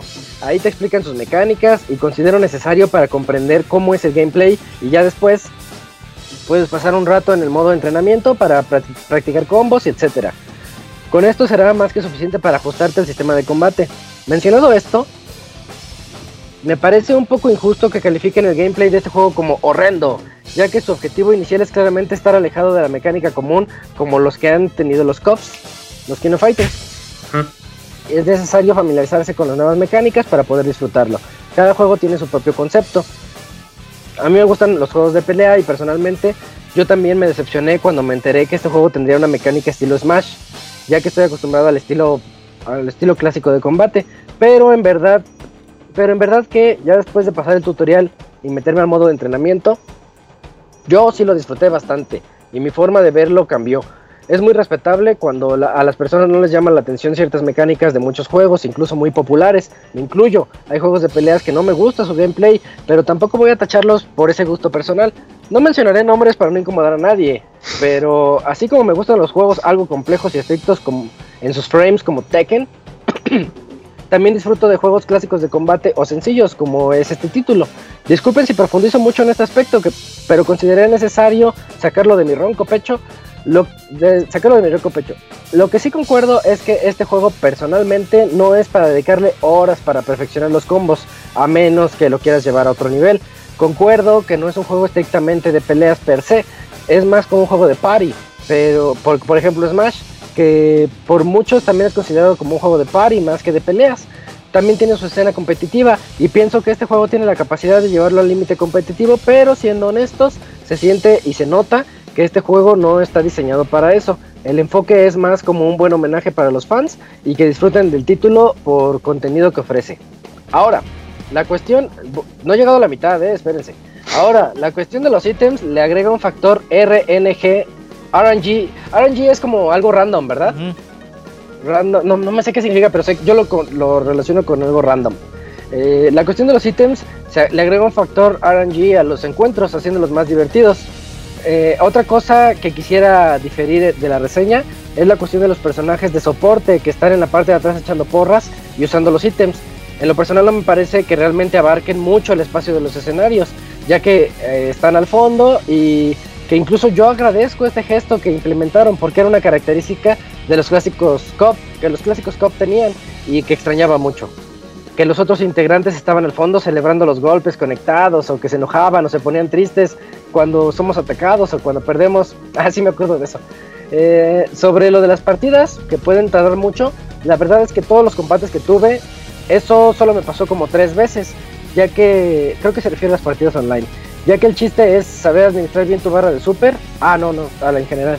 El chiste es saber administrar bien tu barra de super, incluso aunque te las gastaras, es importante estar intercambiando de personaje con el que está de soporte para poder llevar, para poder usar esa nueva barra de super y dejar que se regenere la barra principal, ya que teniendo el personaje en el fondo, el de soporte, la barra de super se regenera más rápido que el personaje con el que estás usando como atacante en ese momento. Dicho esto, también el objetivo es combatir a tu oponente y en los momentos donde los hits conectan, usar el super en los combos y eso hará más dinámicos las conclusiones de los combates. Si a pesar de todo esto no puedes conectar tus hits iniciales para combear y terminar con los supers, los ítems te ayudan ya que hay ítems ofensivos para atorar al personaje o marearlo. Y si aún así no puedes terminar con el super, la barra de vida cuando se gasta toda te asegura que el, que el contrincante se termine mareando y en el siguiente hit, aunque sea un golpe débil, asegurándote que conectes el super. Sinceramente solo es cuestión de saber las mecánicas y familiarizarte. No es difícil y las partidas son rápidas y sencillas cuando sabes utilizar las herramientas que el gameplay te ofrece. Ahora sí ya llegué a la mitad. Sobre de que no se puede agregar el arcade stick, en el momento de la reseña ya se había liberado una actualización don- donde incorporaron el uso de ítems en el arcade stick sin necesidad de la segunda palanca, solo con la combinación de botones de forma rápida y sencilla. Las cosas que no mencionaron en la reseña y que, y que considero dignas de mención son dos puntos. Los finales de cada personaje son por lo general muy graciosos y considerando que sabes de qué va cada personaje con su historia, te resultarán muy hilarantes y cómicos. A mí me gustaron mucho. Algo que considero es que el motor gráfico no es nada atractivo, pero las ilustraciones que usaron para los personajes, incluyendo el arte de los finales, es muy atractivo y en verdad es que algo que debe recalcarse. Incluso dependiendo del traje que selecciones, tiene su propia ilustración. En el menú puedes usar accesos directos como los botones del control para poder acceder más rápido a los menús, algo que en lo personal yo usé mucho y agradezco esta incorporación. Otra cosa muy importante es el apartado de la customización. No solo es la cuestión de los trajes y los accesorios, sino las voces. Y esto puede parecer que no es importante, pero cada personaje tiene cuatro sets de voces diferentes. Y cada set de voz es una esencia bien diferente. Por ejemplo, puedes ponerle el set de default que caracteriza al personaje estándar y, los demás sets le pueden dar una personalidad distinta. Un set de voz más molesto o serio, más sexy, más alegre, etc. Y ese set personalizado lo escucharás en tus combates, en todos los movimientos, incluso las frases que te dice al final de los combates cambian. Y eso es otra cosa recalcable. Cada personaje tiene diferentes lemas dependiendo de a quién venciste. eh, y eso me parece un buen trabajo. En cuidar todos esos pequeños detalles que a los fans seguramente les agradaron bastante. Por ejemplo, Shermie tiene un set de voz con voz de Shermie Orochi, por lo que en los combates los lemas de victoria o poses de inicio cambian drásticamente, ya que la voz de Shermie Orochi es más imponente y distinta que la Shermie no- normal. En el apartado de galería puedes ir desbloqueando estas combinaciones de, video- de videos entre personajes cuando la vas viendo de modo historia y sus pre-conversaciones antes de pelear con el jefe final, ya que esas combinaciones son muy diferentes.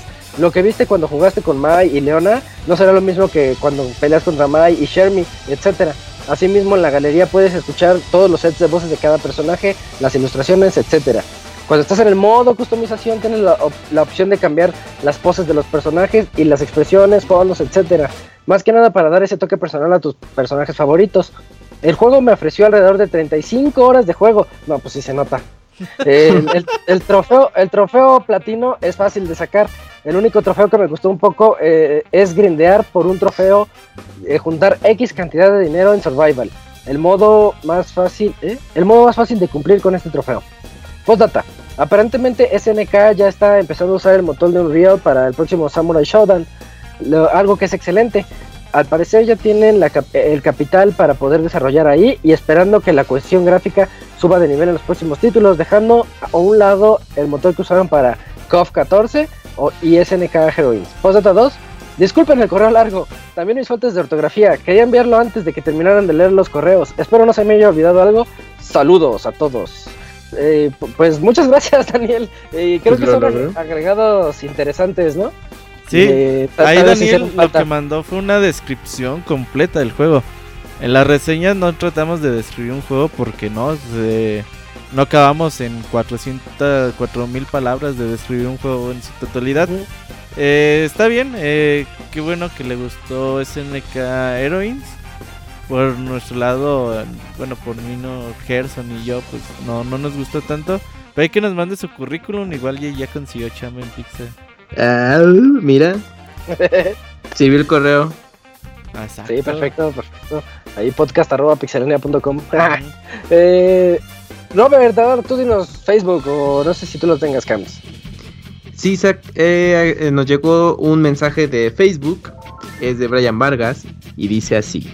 Un saludo a toda la bandita del universo Pixelania, aquí el amante de Pepsi Man, número uno, con nuevo comentario relámpago. Ante el inminente ingreso de Bowser Smash, se lo comprarían día 1. ¿Qué recomiendan para ampliar la batería del Switch aparte de un power bank? A mi Wii U Gamepad, por ejemplo, le compré una batería china de 4000 miliamperios. Siento que mi Switch tiene poca batería. Gracias por responder. Postdata 1, Room, Besto Podcast Tecnológico. Postdata 2, ¿dónde puedo comprar amigos modificados? Postdata 3, Robert, si viste Chabelo contra los monstruos. No, Chabelo contra los monstruos no vi. Es un clásico. Ese es un clásico, ¿no? Vi dos machos que ladran no muerden con Chabelo también. Pero ahí la hace de hombre, ¿verdad? No, no, no, ahí la hace de Chabelo. Ah, ¿De, de Eh, Chabelo? ¿De Chabelo? Porque yo me acuerdo que hay una película, sin saber nada del tema, me acuerdo Ajá. que hay una película donde la hace de, de hombre. Sí, de, o sea, no la De hace de Javier Chabelo, López. pues. De Javier López, O sea, ajá. Chabelo es un personaje como tal. Sí. Pero no, de- hay un capítulo de los simuladores donde sale, Ah, sí. O sea, Parece. sale Javier López, ¿no? Como actuando como otro, Pues de actor otro serio, papel, pues. ajá, sí. Y está muy bueno ese capítulo, por cierto. El otro día encontré el capítulo en Blin y yo muy contento. Pero sí está, está chistosa Chabelo contra los monstruos. Que. mm, ¿Cuál eran las Bueno, preguntas? de Bowser en Smash, ¿se lo compraría en día 1? No, Sí, Ah, más va a ser. No, no va a llegar Bowser. Ah, pos- postdata, bueno, la otra pregunta es: ¿la batería para Nintendo Switch? ¿Qué? Eh, que si le recomiendan ampliar la batería.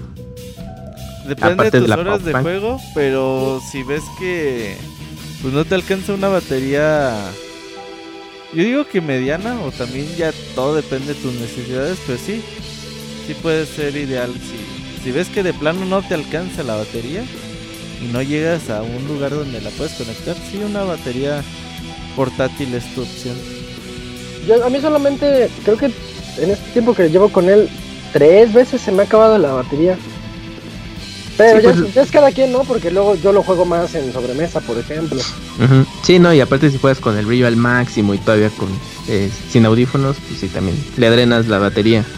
Entonces, igual nada más que regule el brillo de, pantalla y pues cuando juegue trate de hacerlo con audífonos. Yo en mi caso cuando juego así en portátil, no, sí me... Bueno, para las horas que juego rinde suficiente.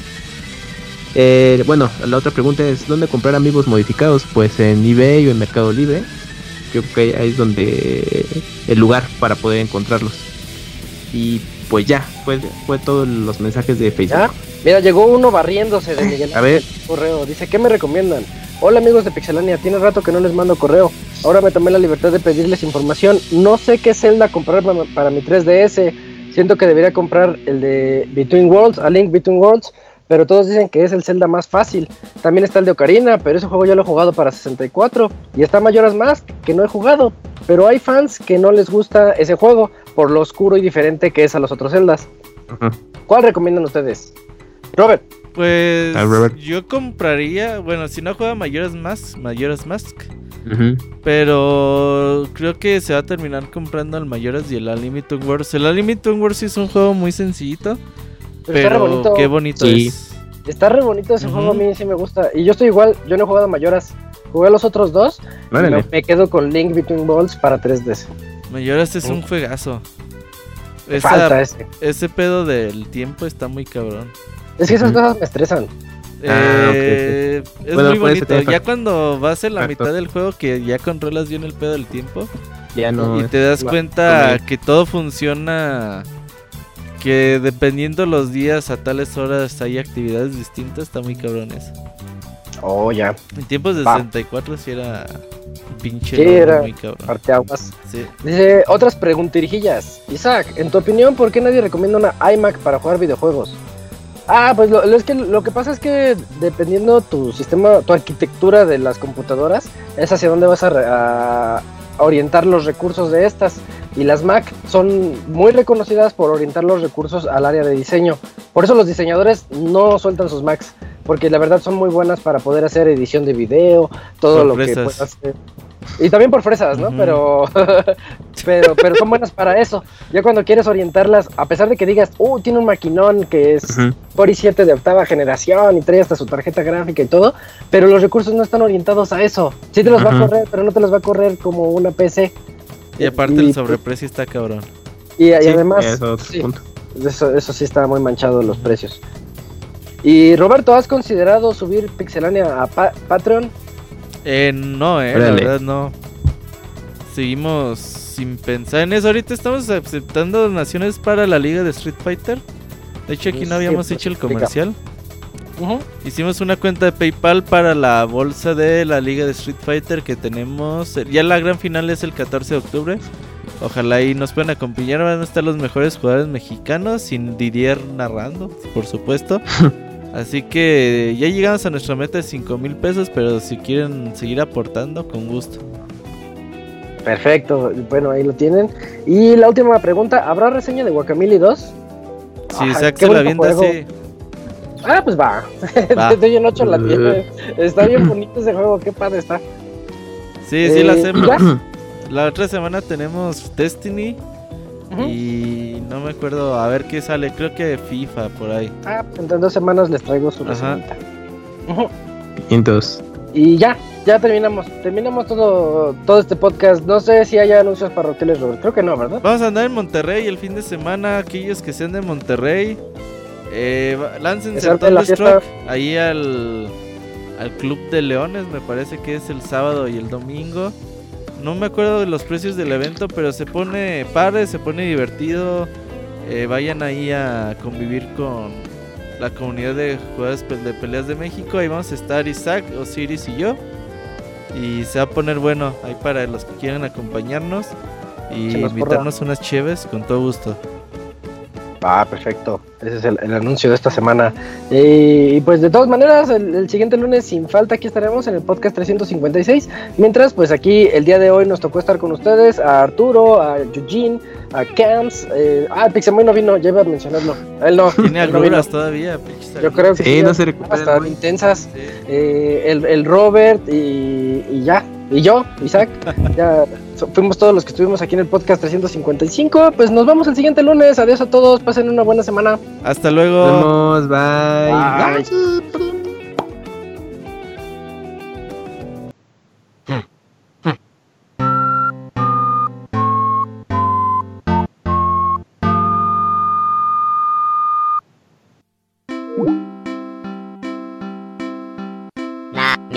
na mi o now mi o mi now o na mi o o mi mi o mi mi o mi que mi na na mi o now mi o mi now o na mi o o mi mi o mi mi o mi que na que o mi mi o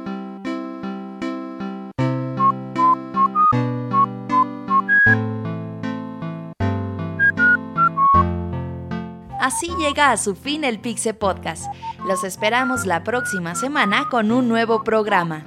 Búsquenos en iTunes como Pixelania y descarguen este podcast. Muchas gracias y hasta la próxima.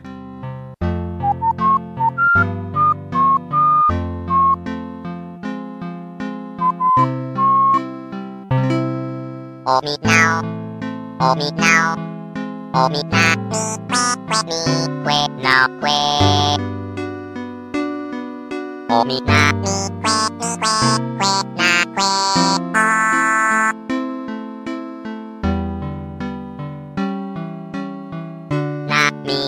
mi na mi que mi que que na que o. Na mi o now mi o mi now. O na mi o. O mi mi.